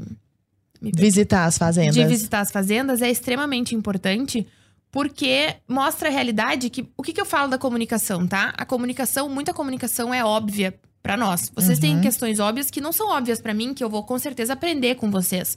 Eu tenho coisas óbvias, o Davi tem coisas óbvias que ele vai que a gente vai compartilhando aqui que não é óbvia pra todo mundo. Sim. Se eu falar com um médico, ele vai me falar uma linguajar que eu vou ficar tipo, what? Uhum. Entendeu? Não é óbvio pra mim. E o agro é isso. Eu bato na tecla de que o agro não se comunica bem, que precisa se comunicar melhor, porque acha que é óbvio falar que o leite vem da vaca e não da caixinha. Uhum. Que é óbvio que, né, a bergamota dá numa árvore que tu pode pegar e. A bergamota, tangerina, temos uma polêmica Uhum. aqui. É, mas essa questão é, é mostrar a realidade, mostrar o dia a dia. A gente faz muito isso lá na hortaria. Na época da pandemia, a gente teve que parar, obviamente. Mas é muito legal ver as pessoas enquanto a galera trabalha, entendeu? Tudo de uniforme, tudo dentro das estufas na hora certa, na colheita na hora certa. O bem-estar. Agora a gente tá fazendo toda uma questão de cuidado com ponto, hora extra. Tem, assim, é uma empresa normal. Pessoa feliz, ganha dinheiro, Sim. pagando as É uma contas. empresa normal, é uma, uma empresa correta. Eu né? lembrei de uma história de um amigo meu, né? Ele contando que na infância, é, ele via lá pizza de frango catupiry e tal, não sei o quê. Ele achava que era uma espécie de frango. Frango Frango catupiry. frango catupiry. Era uma espécie, quando criança, né? Porque não sabia, não tinha esse contato, achava que era uma espécie. Frango catupiry. Mas saiu uma pesquisa nos Estados Unidos que boa parte dos adultos acreditava que o achocolatado vinha de vacas marrons. Nossa senhora. Meu- Ah. Não, nossa, aí você- tá zoando. O canal Rural postou a verdade. Sério. É. Eu não, não duvido. Não duvido. Aliás, falando em achocolatado, temos um. Chocolate, aqui o teste do chocolate também. Vamos começar pelo Tá, café? bora. É? Vamos, então vamos. É, vamos passar o café então. Então a Lara vai fazer esse, né? Que fez do seu jeito tradicional, que eu disse. Esse grão aí já não tem mais recuperação. Então, assim, a gente tem como pegar um ingrediente bom e estragar, mas o ruim a gente não tem como fazer ficar incrível. A gente pega um bife de Wagyu, a gente tem como estragar esse bife de Wagyu. Deus me livre. Agora, pegar um bife que é de um boi que não foi tão bem cuidado, aí não tem muita recuperação pra ele, entendeu? A minha ignorância é tão grande que eu aprendi que falava wagyu há pouco tempo, que eu super Wagyu. falava wagyu. Wagyu. Que eu nunca nem comia isso mesmo, né? Tava tão fora ali da, da O minha maior produtor do Brasil É, fica aqui que em São caiu Paulo. porque não tem bico, né? Então, É. Não se preocupa. Aqui, fiz o café. Vocês querem provar meu café? Depois de tudo isso que o Davi falou. eu vou colocar um golinho. Ó, aqui tá saindo esse cafezinho aqui, ó. Olha a cor dele. Olha a cor dele. Olha como ele brilha. Então a gente tá aí com os cafés, né? Então a gente fez o primeiro e o segundo, um com a, com a torre especial e outro o tradicional que a gente encontra em Isso. qualquer lugar. É, mostra pra gente aí, Davi, só Ó, como é que a, a cor gente... aqui, ó. Então dá pra gente ver que esse daqui da minha mão direita aqui Abaixa um pouquinho, só pra pegar aqui no Tá. microfone. Isso. é o café especial, esse daqui, que ele tem tons de caramelo, a gente vê o fundo dele, ele é mais transparente. E esse daqui é uma borra mesmo, preta, e que todo preto ele é, né? Então ele é aquele que a gente sempre viu, sempre preto. Obviamente que a gente tá no estúdio aqui. Se a gente tivesse, por exemplo, numa luz natural, a gente conseguiria ver esse aqui brilhando. E esse aqui de cima, aqui, ó, quando a gente consegue fazer brilhar assim, a gente consegue ver até os óleos essenciais desse daqui. Esse aqui não tem mais nenhum óleo essencial, né? Então a É Como gente. se fosse uma, uma camada Uma camadinha de, de óleo, de gordura. óleo, de gordura em cima. Você consegue enxergar nesse daqui. E este não. Então, essa é a diferença, assim, ó. Só no visual a gente já consegue ver que um é uma água lavada, assim, não sei, digamos Parece assim. até uma água suja. um- É, e, e- e esse mais, mais transparente e tudo. E aí é isso, essa é a diferença. Assim, o objetivo meu lá, e, e muitas pessoas comentam, que é falar assim, que foi o que a Camila falou, eu não tenho dinheiro, tudo bem. Eu, Davi, não tenho dinheiro pra ter uma Ferrari, mas eu não posso falar que, que a Ferrari é ruim ou querer acabar com a pessoa que fala que a Ferrari é boa. Mas o dia que eu tiver milhões e milhões, eu posso escolher, né? E aí eu escolho se eu quero esse ou se eu quero Isso, aquele. Então o importante é saber a informação. E também tem aquela coisa de oferta e demanda. Quando começarem a procurar muito esse, quererem muito esse, mais pessoas vão fazer e tende a baixar o preço. Então, assim, é, é- o objetivo é informar, é a pessoa saber, ela não cair Saber na que mazela. tem qualidades Exatamente. e que um, um Não é- realmente é café, tem a cafeína, tem todos os, os componentes, e o outro acaba sendo uma mistura. Exatamente. Não é porque minha avó tomou minha vida pedra, com inteira. coisa. Minha avó, 94 anos, tomou a vida inteira. Teve um cara que comentou assim: minha avó tomou, eh, tem 90 anos e tomou isso aqui a vida inteira e viveu esse tempo todo. Eu falei, então, a minha avó também, ela viveu até 94 anos. Coitada dela, né? Imagina, são quase 200 anos entre as duas avós tomando café ruim. Agora a gente pode tomar o bom. A gente tem o conhecimento para tomar o bom. Vamos atrás, né? De recuperar esses 200 anos aí. Entendeu? Então é isso, é você ter o conhecimento. Aí eu tenho mais poder aquisitivo, eu quero me dar ao luxo. Hoje eu posso. Hoje é final de semana, hoje é especial. Pô, cara, eu vou me dar o luxo. E aí, o que me deixa muito feliz foi muito comentário que aparece assim: Davi, eu passei a tomar esse e me senti melhor. Eu passei a tomar esse e não me deu náusea, não me deu dor de cabeça, porque esse aqui tem um monte de coisa que provocam isso no organismo. É. E, e outras pessoas falam assim: eu, pa- eu passei a comprar menos e tomar mais selecionado, mas o melhor do que o outro. E é esse o ponto que você vai fazer. Não, e vamos combinar que tudo tem como ser gourmetizado ou explorado em sua melhor forma. Se a gente pegar coisa tipo esmalte. Gente, tem um esmalte que custa 5 reais e tem um esmalte que custa 500. E aí Exatamente. você vai ver, É esmalte. é esmalte. Os dois são esmalte, os dois servem pra mesma coisa, mas É. eles são diferentes, É. sabe? Tem qua- Mas qualidade, assim, né? esse, essa questão que a gente falou da rastreabilidade é uma coisa muito importante a gente salientar. Que tem selos também de amigos do meio ambiente. É, eu, eu conheci o Instituto Onça Pintada em Mineiros, Goiás, que ele fez parceria com vários esse- produtores meu, rurais. meu estado. Óbvio, mineiros. E aí ele fez parceria com vários produtores rurais para uma pecuária sustentável, carne carbono neutro. Então tem vários selos que as pessoas podem procurar que garante para elas que é uma produção diferenciada, sustentável, que elas não precisam parar de consumir, apenas começar a escolher de forma diferente se isso incomoda a pessoa. Eu não incomoda, eu chego no açougue e como e vida que segue, tô feliz. Uhum. Mas aí, finais de semana, me permito cortes especiais. É bem esse feeling Exatamente, mesmo, eu né? também, é isso. É, é da queria- pessoa mesmo, Eu queria pesquisar. aproveitar aí para aquele aquele joguinho que a gente tava Então vai. pensando. Aí tem o chocolate também, não é? Que, que vai mostrar? É isso, mas, mas Era faz bem- parte. bem faz isso mesmo, exatamente aham. parte disso aí, porque a gente vê, principalmente no teu perfil, que você desmistifica essas questões de, pá, o chocolate, o macarrão. O do macarrão, pô, eu fiquei bolado O contigo. Arthur ficou puto. Ele, Hum. ele comenta direto lá. Você já estragou minha vida com café, já estragou com macarrão. Pô, eu não posso lavar o macarrão também, não pode lavar o frango, não pode lavar nada. Não pode, não. sei, o problema tá na Sem água. banho. Quê? Tu lava macarrão? É, depois, pô, depois Olha, é de família de o- italiano, você tá ofendendo ela, Arthur. Não, não pode cortar o macarrão. Cortar já, já Ah, é tá. errado. É, Beleza. não, é. Errado. É. Agora, ué, você, tá, você fez o macarrão lá, um negócio na água e tal. Beleza. Aí você não, vai escorrer, eu às vezes passo, porque fica uma gosminha, um negócio ali, passa uma aguinha, pá. Dá uma palpitação, Arthur. Dá, dá uma palpitação? sinto, Então desmistifica tá- pra nós. Galera de casa me xingando. Já. Conta pra nós, então. Gosminha que fica boa. O macarrão. É igual a do frango, pô. É, igual do frango. Vai. O frango não se lava, o macarrão não se lava. É, o do, do macarrão é o seguinte: é, você faz o molho primeiro. O molho você faz primeiro. Depois que o molho estiver pronto, você pode até desligar, ele está quente. E você pode, no processo de cozinhar o macarrão, voltar a esquentar o molho. E quando o macarrão sair, ficar pronto no ponto certo, que inclusive tem uma técnica assim maravilhosa para saber como que eu sei o ponto certo do macarrão. Jogar na parede. Não, é de jogar na parede. Tem vários, várias técnicas Sério? assim. Mas tem, Aham. tem quê? uma que é, que é incrível, assim, uma técnica incrível, que é você pegar lá e ler a embalagem. Aí vai estar escrito na embalagem. Gênio. E eu já posso até traduzir o italiano. Cotura, precisa nem- cotura é cozimento. Não precisa nem jogar na parede. Não, não precisa, é só ler lá. Se tiver oito minutos, oito minuti é, é, é o tempo certo, entendeu? É, só isso. Põe na. Com a água fervendo, Com a né? água fervendo, é. Depois que a água tá fervendo, É. põe lá dentro conta oito minutos. Põe na Siri, gente. Siri, oito minutos. A Siri avisa, ó. Até a Ai, Siri, gente, eu adoro a modernidade, né? Então, assim, Eu falando de jogar na parede. Mas... cara, a Gente, mas qual que embalagem... é essa de jogar na parede? também não só porque eu Eu não sei Não. também, mas é uma lenda que eu já escutei também. Mas aí eu não É, sei qual que é, o é, sentido. se ele gruda na. Pega um pedacinho do macarrão e joga na parede. Se ele gruda, ele tá pronto. Aí, Arthur, faz isso na tua casa, quero ver. Meu Deus. Gente. Ou se ele não gruda, ele tá pronto. Ih, Eu agora não sei, cara. daqui a pouco Eu acho, que, eu acho que o da embalagem funciona melhor. Não, com certeza, com certeza. Entre jogar na É parede sou e ler a rústica, embalagem. né, é rústica. Sou rústica. Agora Além do macarrão, o chocolate. É, não, não. Aí deixa eu falar de não lavar, né? Ah, aí tá. quando, quando você cozinha o macarrão e aí você finaliza ele, você pode escorrer, não tem problema nenhum de escorrer. Mas não lave, porque ah, quando você cozinha ele, ele tem amido. Esse amido criou uma camada. Essa gosminha nada mais é do que o amido do macarrão, que ele tá ali, é pronto para receber o molho. E na hora que ele entra em contato com o molho, com essa, essa, esse amido preparado ali, que tá cozido, ele vai grudar e vai incorporar.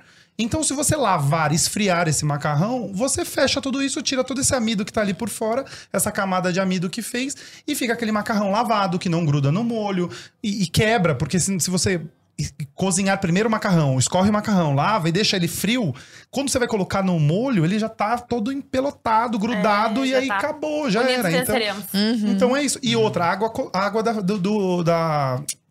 Água da torneira, cara. A água da Cloro. torneira não se usa, é água filtrada. Porque a água da torneira tem cloro, tem flúor, tem não sei o que lá. E dependendo da época do ano ou do lugar que você esteja, tem barro, tem contaminação. Se você tem um filtro, cara, usa o filtro. Demora mais? Pô, demora mais, mas você vai ter melhor sabor ali dentro, entendeu?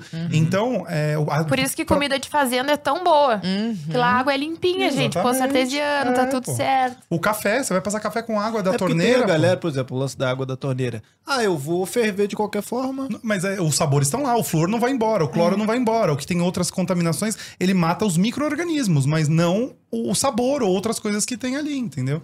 Então, você usar água filtrada já é um- uma coisa. Tá lá no curso que eu falo lá de água Sim, filtrada. mas você acha? Nunca mais usei água da torneira. Então, Tô água perita. filtrada. Aqui em São Paulo, o que acontece? Quando tem essa época de seca, que a gente ficou agora 50 dias sem chover, a, água vem da represa Billings. Aí a água da Billings baixa o nível, começa a virar água mais do fundo. Ela vem com barro. Essa, uma época do ano, aqui em São Paulo, a água vem com mais sabor de barro. No chuveiro, a gente vê lá os pontinhos mais sujos de barro, porque é onde a represa tá baixa. Cara, sei lá, você tem a escolha: comida com barro ou sem barro. Tá Vamos pro chocolate não, né? aí. Vamos com chocolate. Chocolate é o seguinte: esse aqui é um chocolate é, que ou é importado ou é feito no Brasil e mandado para Argentina, porque é uma política da Mondelez lá, fiscal. E que ele é chocolate de verdade, então ele não tem gordura hidrogenada, ele tem o que, que é a essência de um chocolate. Não um artesanal, um assim, mas é um chocolate de ótima qualidade.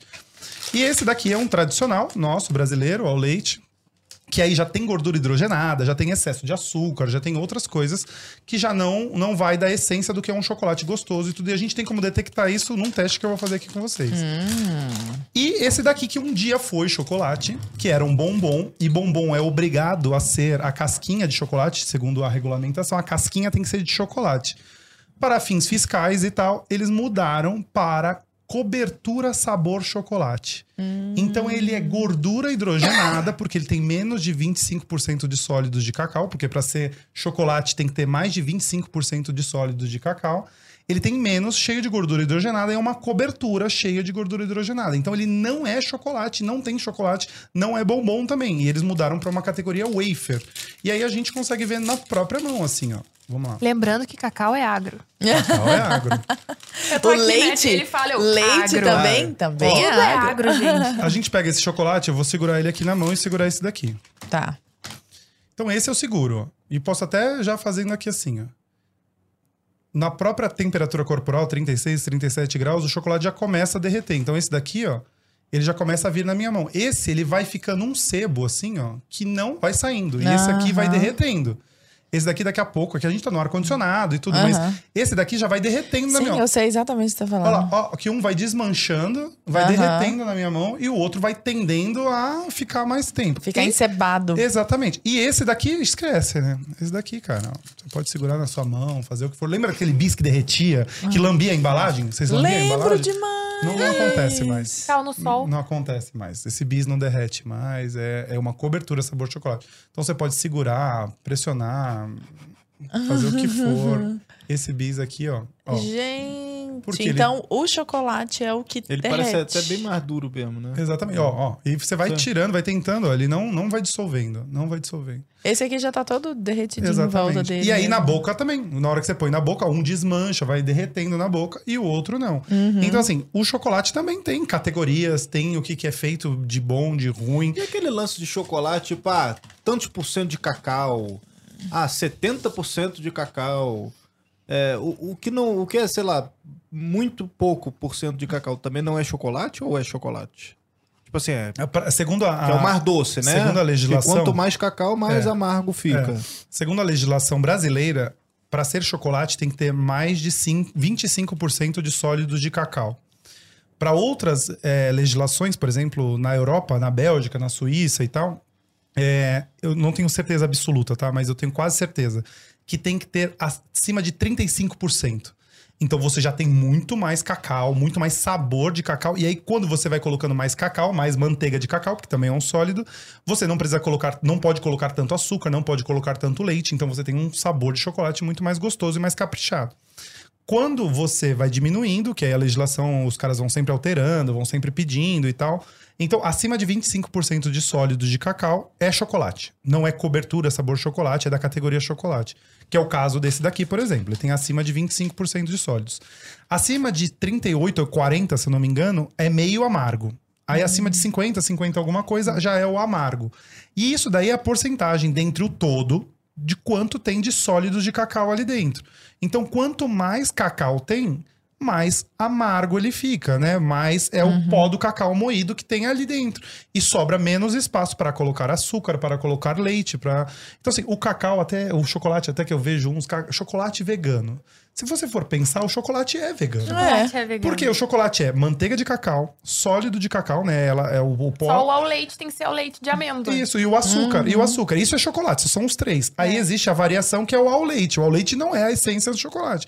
O chocolate só são esses três ingredientes. Gente, mas na verdade, isso aí eu vou entrar agora na minha área de marketing. O marketing dos produtos é veganos é muito bom, É gente. muito bom, E o, o dos convencionais, não. Eu falo, gente, vamos reagir? Vamos botar o cropped reagir? Vamos lá, entendeu? Porque a gente tem um produto maravilhoso na mão e daqui a pouco não tá sabendo vender. Exatamente. Aí. Já que a gente tá falando dessa coisa de desmistificar, ainda tem mais coisa pra você desmistificar Ah, sim, que a gente chocolate. anotou aqui. Ó, esse aqui é meu que eu meti a mão, mas eu vou servi-los. Ah, o que, Por que a gente Esse não programa faz pela está um amizade? espetáculo, hein, Laura Claro, claro. Obrigada, Precisamos chamar mais querido. chefes de cozinha. Precisamos mesmo. Entendeu? Camila só quis um quadradinho, está no, no- Arthur vai comer a- o negócio inteiro. Não, tô de boa. aqui, E sabe ser bom, né? Nossa Ai, não senhora. foi mal, Arthur. Criminoso. Dizendo ele que trouxe tiramisu pra nós. Tem tiramisu também. ainda. Ai, Tem meu tiramisu. Deus. Hum, delícia. Hum, bom. Hum. Camila, e ele tá desmistificando um monte de coisa. Nós vamos voltar pra ele, que ele tem mais coisa também. Mas eu quero te pedir pra falar sobre a diferença. três perguntas você pode fazer, Laura Breno, porque eu tô comendo meu chocolate. aqui. Apreciando. Que é Chocolate de chocolate verdade. mesmo. chocolate de verdade. Sem gordura hidrogenada, pode ler, aqui não tem gordura hidrogenada. Hum, Nossa, Milka patrocina a gente, né?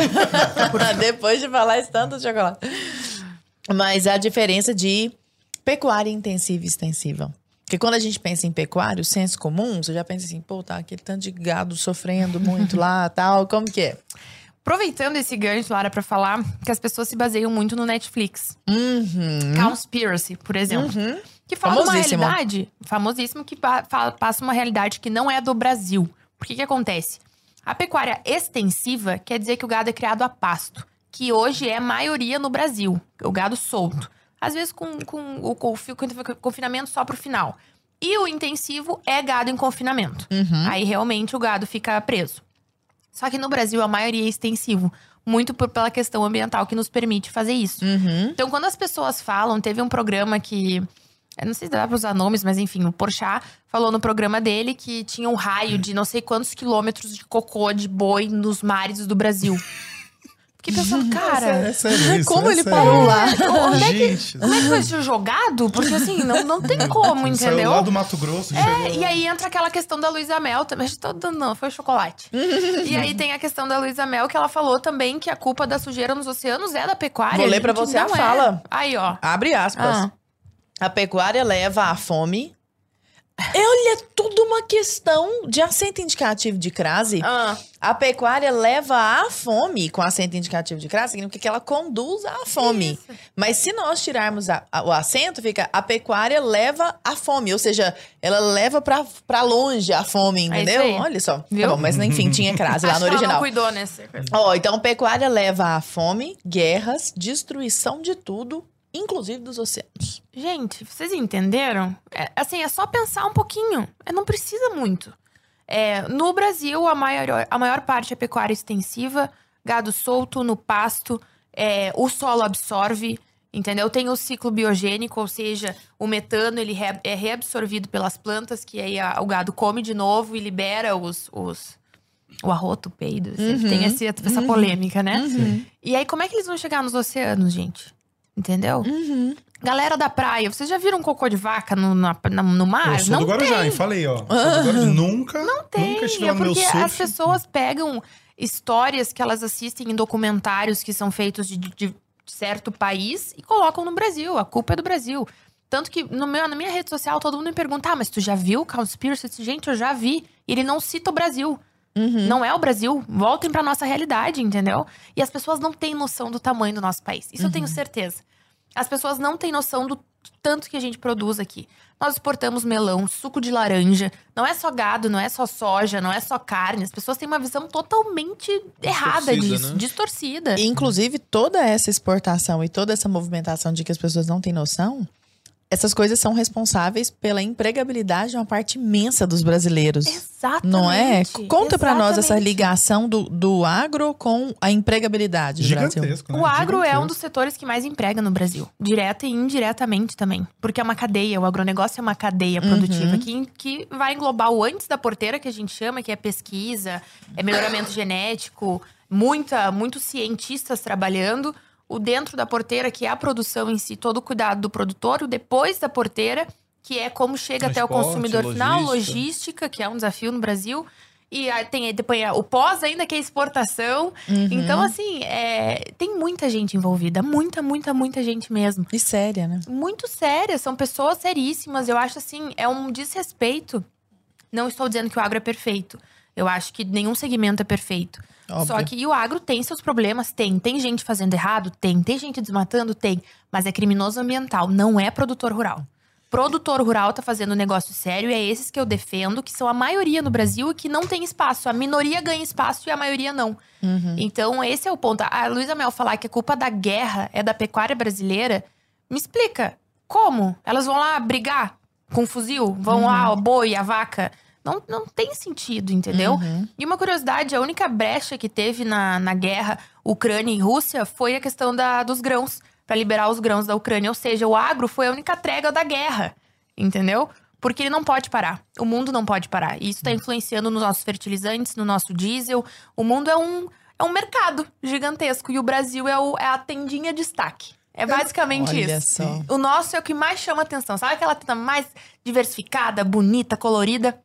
É a nossa. Nós o Brasil acho que é responsável pelo, por acho que 20 ou 25%, não é? É, a cada.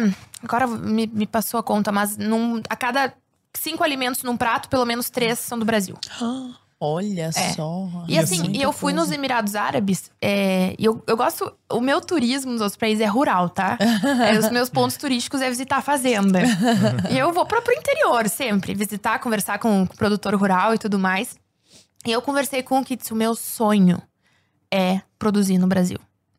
Eu fiquei olhando pra eles, por quê? Ele, porque aqui é um deserto. Olha o Brasil. O Brasil é incrível. O Brasil tem um solo incrível. O ano O inteiro, Brasil né? tem um clima incrível. O Brasil tem N possibilidades de produção. Aqui a gente tem o deserto. Ou é irrigado ou não é nada. E eu pensei, caramba, um árabe falando bem do agro do Brasil e o brasileiro não fala bem do agro brasileiro, Com entendeu? síndrome de vira-lata, né? É Sempre. total, o Brasil tem muito isso. Eu fico indignada, me empolguei já, mas é gente.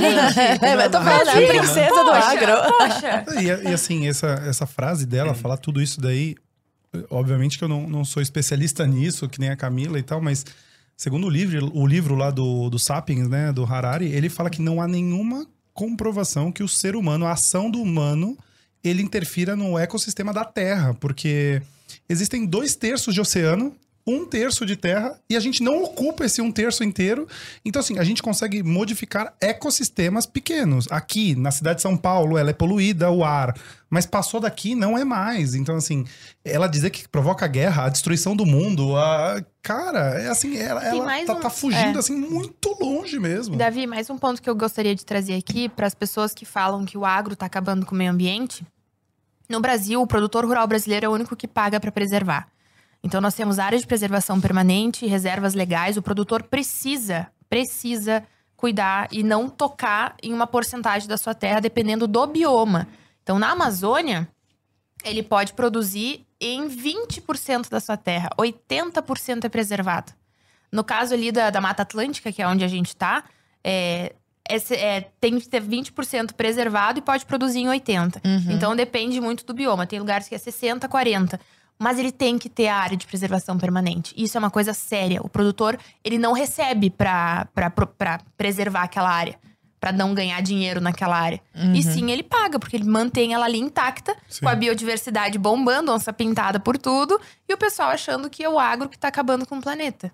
É isso que me deixa, me deixa triste mesmo, Descolado da sabe? realidade, né? Porque descolado, descolado. É só Escutar um analisar negócio com uma desse, mente, assim, com uma cabeça, um- um olhar um pouquinho mais crítico. o pessoal tá e viajando, comparar né, uma né? cidade com uma fazenda. Não tem como. Larinha, muito bom o programa. Demais. Não, os meninos são maravilhosos. Muito obrigada. Agora eu queria ainda desmistificar algumas questõezinhas aqui do Então do glúten, por exemplo, né? Que o pessoal fala que ah, e o glúten, a lactose, será que faz mal?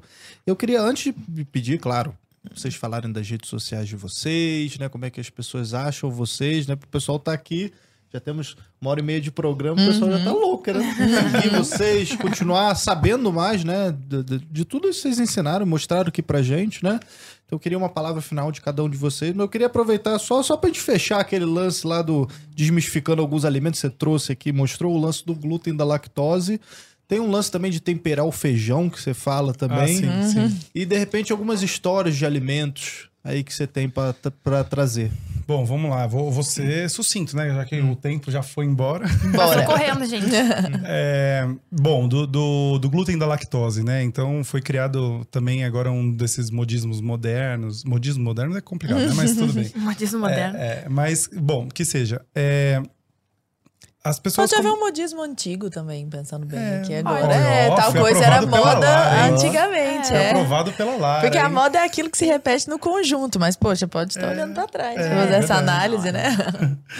E o glúten e a lactose é o seguinte, as pessoas. Só, só pra assim, desmistificar, não entrando também, porque eu não sou nutricionista, não sou é, qualquer especialidade nessa questão de nutrição do nosso corpo. Mas as pessoas, muitas delas falam assim: ah, o glúten. Porque também não há nenhuma comprovação que quem não é celíaco ele não deva consumir glúten. Também não, não tem nada disso. Ah, tem alergia, tem em alguma, algum grau de intolerância. Tem algumas coisas nesse sentido, mas não há uma comprovação direta disso. E aí o que acontece? A pessoa tira o glúten e ela fala pra todo mundo: Nossa, eu tirei o glúten. Já vou incluir a lactose aí. Que, que nós, seres humanos, estamos consumindo eles há 200 mil anos, né? O Homo sapiens consome há 200 mil anos, mas agora, nos últimos 20 anos, que, que começou a complicar. Então, assim, é, é, tirei o glúten e a lactose. Ou eu tirei um ou eu tirei outro. Eu melhorei muito. Nossa, meu organismo ficou muito melhor. Eu comecei a isso, eu comecei aquilo. E não sei o que, me senti muito bem. Desinflamei. Desinflamei, desinchei, de não sei o que lá e tal. Ah, é? Você tirou só o glúten e a lactose? Não, não, não, não. Aí eu passei a comer direito, com horário, fazer minha própria comida. Entrei pra academia, estou Mas caminhando foi, o, todo glu- dia. foi a lactose e o glúten. Foi a lactose e o glúten, gente. Aí eu tirei só a lactose. Só a lactose. Como que tira só a lactose? Você tem que tirar o sorvete, você tem que tirar o biscoito, tem que tirar o chocolate, tem que tirar... E tudo que vem junto com isso, com esses excessos que a pessoa fazia, por exemplo, também do glúten, ela comia coxinha, ela comia torta, ela comia dois pratos de macarrão no almoço, não sei o quê. Com... Aí vem junto o quê? Excesso de sódio, excesso de industrializado, Claro. excesso de gordura. Claro que vai inchar. É lógico, bolo, aí come bolo, come isso, come aquilo, tipo, excesso de açúcar. Então, assim, não é um ou outro. E não tem como tirar só um item, né? Você não tem como só tirar o glúten. Não, agora eu só tirei o glúten. Não, você não tem como tirar só o glúten. Você vai tirando outras coisas. Então, isso já é, cai por terra, esse negócio que eu tirei só aquilo, sem você ser o celíaco e sem você ser o intolerante. Porque aí realmente o seu organismo não, não, não é capaz de produzir a lactase e o outro não processa o glúten. Beleza. Esse é o caso que você não deve consumir. Eu tenho minha tia, eu tenho que tomar cuidado quando eu vou fazer alguma coisa para ela poder comer também. Então, assim, isso, isso é o caso. Então, isso é um dos paradigmas que já quebra. O outro do feijão também. Então, isso aí serve para qualquer grão que você vai cozinhar, né? Porque o que acontece? O feijão também há essa lenda que o feijão tem que ser é, temperado depois. Eu também não sei de onde vem isso, mas beleza. Que cozinha primeiro, tempera depois. Pensa, você vai cozinhar o seu feijão. Tem o grão. O grão, ele tá ali dentro, ele tem substância ali dentro. Você precisa fazer com que a água penetre ali. Se só penetrar água e ele saturar, né? Ele já tá no, no seu limite ali, já penetrou o que tinha para penetrar, não tem mais como penetrar nada. Se não penetrou nada com sabor, se não penetrou nada com sal ou tempero, dentro do grão não fica com sabor de nada. Então você fica mastigando, mastigando, mastigando. Pode ter sal em volta, pode ter sal no caldo, tempero no caldo, mas dentro do grão não vai ter sabor. Então você parece que nunca tá, nu- nunca tá bom de sabor, nunca tá bom de sal. Porque o grão não absorveu. Então, para um risoto, para um arroz, para um feijão, para um grão de bico, o que for de grão que você vai cozinhar, tem que ter tempero antes. Por isso que na cozinha, na culinária, na- nas técnicas gastronômicas, a gente aprende os caldos, a gente aprende os fundos, pra gente utilizar esses caldos, esses fundos para fazer os cozidos, para fazer os pratos. Então, isso é uma das coisas que também quando eu posto, meu feijão fica incrível, que não sei o que lá, minha avó, minha bisavó, que não sei o que. Ah, mas aí vem os outros. Davi, eu passei a seguir você, meu feijão ficou muito melhor. tá aí, né? Eu avisei. Eu né? avisei. Qual- quais foram os outros? Não, você tem um- uma questão também das histórias de alguns Ah, pratos. É, tem um aí. prato. Esse também é muito polêmico. Vamos né? passar um- É, esse é rápido. Cada um, é. assim, só um Esse é-. O esse- lance do pão francês. Isso, é. O pão francês não, não, não existe na França, né? O pão Lá, francês. lá é só pão. É só pão, é só pão, porque lá eles tinham a baguete, só que no começo do século XIX, era do século XIX, século XX também, né? Era muito muito costumeiro do- dos nobres brasileiros irem passar temporadas na Europa para voltar, iam à França, iam a Paris e tudo. E eles trouxeram esse pão, a baguete, só que diminuíram e fizeram ele pequenininho. Então assim, o que a gente come aqui como pão francês não existe na França, não tem lá. Eles têm a baguete, que é o, o fundamento dele, mas igual ao que a gente tem aqui, não tem. Tinha que chamar pão brasileiro. Tinha então. que ser pão, pão Brasil, é. é. Tem vários nomes, né? No Rio Grande do Sul é cacetinho. Cacetinho. É, É, lá, em- lá na Baixada. pão de sal. Na Baixada Santista sal. é média. A gente fala média. É. Aliás, aproveitando, o plural de pão francês é pães franceses, tá? Pães que o franceses. pessoal chega pra e me dá dois pão francês, né? É. Dois, Dois pães, pães franceses. É. E, é- e essa que é o mais polêmica, que é a da feijoada, né? A feijoada é o seguinte: a feijoada é um prato que todo mundo fala que é e no material escolar, meu, o meu seguidor me mandou, me falou que tá escrito isso, que a feijoada vem dos escravos. Que os escravos inventaram a feijoada, o que é uma falácia isso daí. Porque a feijoada é um cozido de um grão com carnes, né? Então isso aí vem da Europa. Isso vem dos portugueses. Lá eles já tinham o cassoulet na França, eles já tinham a favada na Espanha, eles já tinham a dobradinha em Portugal, outros grãos que eram feitos cozidos com carnes, e trouxeram para o Brasil, que tinha o feijão preto, tinha os porcos, e começaram a fazer esse prato aqui, e surgiu no Rio de Janeiro, no começo do século XX. Então, a feijoada é um prato do Rio de Janeiro, da alta classe do Rio de Janeiro. Mesmo porque os escravos, né, ou lá atrás, porque no começo do século XX já não tinham mais os escravos, mas os escravos, eles não tinham acesso às carnes, porque esse negócio que a Camila falou, que o Brasil o ano inteiro, dá tudo. A gente aqui é muito privilegiado, sempre foi. Muito. Há 500 anos. Nos outros países, eles aprenderam a comer todas as partes do animal. Então não tem resto. Não tem o que, que não é valorizado. Porque não tem carne boa e carne ruim. Existe a carne bem feita e a carne mal feita. Existe o gado que foi bem cuidado e o gado que foi mal cuidado. Então, assim, a carne, você sabendo aplicar a técnica certa, que a gente volta pro começo do programa, eu extraio o melhor dela. Porque se eu fizer o certo com ela. Lá, quando a gente foi na sexta, eu fiz um pedaço de acém. Sim. E eu só selei ele, ele teria que cozinhar mais tempo. Mas como a gente tinha gravação curta, eu cortei ele fininho. E aí deu pra comer. Se você comesse ele inteiro, não daria. Então, assim, se você usar uma técnica e adaptar ainda aquela técnica, ainda é possível. E a feijoada é a mesma coisa. Os escravos, eles comiam é, o que eles plantavam, o que tinha no quintal. Então era mandioca, hortaliças, era o que eles conseguiam ali. E alguns animais de caça, que eles caçavam ali no quintal, nas fazendas e tudo.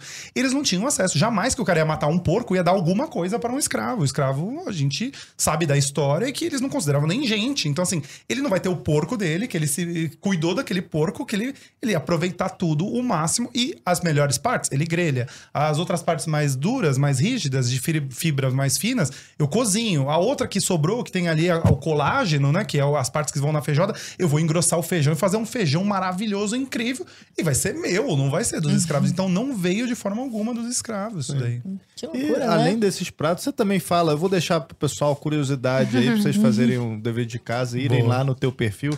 Você tem a questão aqui ó, da torta holandesa, Que é de Campinas. do bacalhau também, que o bacalhau Que não, não é, é peixe. peixe. Baca- a Camila, ela me perguntou: bacalhau não é peixe? Bacalhau não é peixe. Bacalhau é o processo, né? Então você pega o. o- o- como ele surgiu? Pegava-se o peixe lá na- no, no- no- no norte do Atlântico, na Noruega e tal, e levava para Portugal. Chegava no- na cidade do Porto. Eles tinham que conservar. Só, só lembrando, pessoal, tá? Não tinha geladeira, não tinha freezer.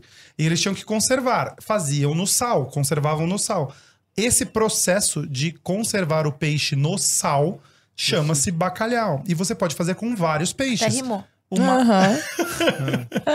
o mais famoso é o Gados morrua, que é o melhor, o, ga- o, o- o que ele parece, Ó. até o nome Gados, né? Porque lembra um boi, coisa assim. A gente e foi tal. até anotando aqui, ó. Cozinha mineira veio da cozinha paulista. Veio que os mineiros vão xingar agora todo mundo, mas assim, quando houve os bandeirantes, eles que levaram a comida tropeira e paulista pra lá. Tem o do churros também, ó. Churros, churros, do jeito que a gente come aqui com doce de leite, é daqui da América do Sul. Ele surgiu na Espanha inteiro, sem Ai, rechear, sem rechear Vai no. Mas a chocolate. gente acertou aqui. Não, No mas brasileiro chocolate, melhora não. toda a É. comida de todo lugar. Churros é com chocolate. Coisa chega não é aqui, ela fica A Não, única e aqui coisa o churros errada. recheado com cobertura, com não sei mais o Ah, que. Isso é é isso é nosso. É Comida japonesa com cream cheese. Eu não tô falando que é ruim. Eu não tô falando que é ruim, é bom, só que não é do jeito que a gente É conhece. nosso. É igual o japonês com cream cheese, sim. Agora, o que eu não vou aceitar, O entendeu? quê? Aí os paulistas vão reclamar, me xingar, não tô nem aí. Ah. É o cachorro quente com purê. Aí não. Isso é Ah, maravilhoso. não, gente. isso é não. incrível. Não, O dia que me falaram isso, eu falei, Eu oh, nunca- eu não, é. Gente, é uma combinação Também- assim que, olha, foi o Não, toque é- de Deus aquilo Não, ali. é- Isso é não, maravilhoso. Deus, É maravilhoso. desculpa. Bem que o não. programa tá acabando, eu não vou nem não. Eu só vou deixar ele falando sozinho. Então, Alguém desliga o microfone dele. Não, gente, cara, foi muito bom. Muito bom, legal. né, Os Lara? eventos são ótimos. Pessoal, olha, quero dizer que o trabalho dos dois é muito ativo nas redes sociais. Vocês vão desmistificar, assim, combater a desinformação da produção à mesa, né? Da produção com a Camila, à mesa com o Davi. E assim, Vale a pena segui-los. Mas não só começar a seguir agora, como maratonar o conteúdo que já está ali disponível. É, porque eles já produzem há muito A gente acha tempo. vocês nas redes sociais. Quais são? O meu é Camila Teles, é C-A-A Mila Teles, Camila com dois As. Tô lá na- no Instagram, é o mesmo do Twitter e também no Facebook. Show. E você, Davi? Meu é o chefe curioso, né? E Davi Laranjeira, né? Como busca lá chefe curioso, Davi Laranjeira. Já destruí eh, o sonho de muitas pessoas, né? Do Arthur, inclusive. Então você será o próximo. Então, sigam eles lá, vai estar aparecendo na tela, tá aparecendo os nossos também. Você tem que seguir a gente. Eu Sim, e Lara aqui, a gente por tá aqui favor. toda semana. Agora, duas vezes por semana. Insuportável. Lara? Sucesso. Insuportável. Insuportável. sucesso. Muito bom programa, é sempre um Parabéns, prazer vocês são incríveis. Cara, merecem. vocês são um sensacionais. Que legal. receber vocês. Obrigada. tá aqui E voltem sempre, por favor. Com Eu certeza. Gente, eu tô com- muito vou fazer um jantar pra vocês, já convidei, hein? Ó, Então tá. ó, Muito feliz da Davi também, né, de ter me, Eu que agradeço. me ajudado aí com a, com a vinda e enfim. E ó, o jantar tu tá falando aqui ó, em rede nacional. Rede Então, Nacional, prometido É. pra vocês. Ai de ti se não fizer. Aham.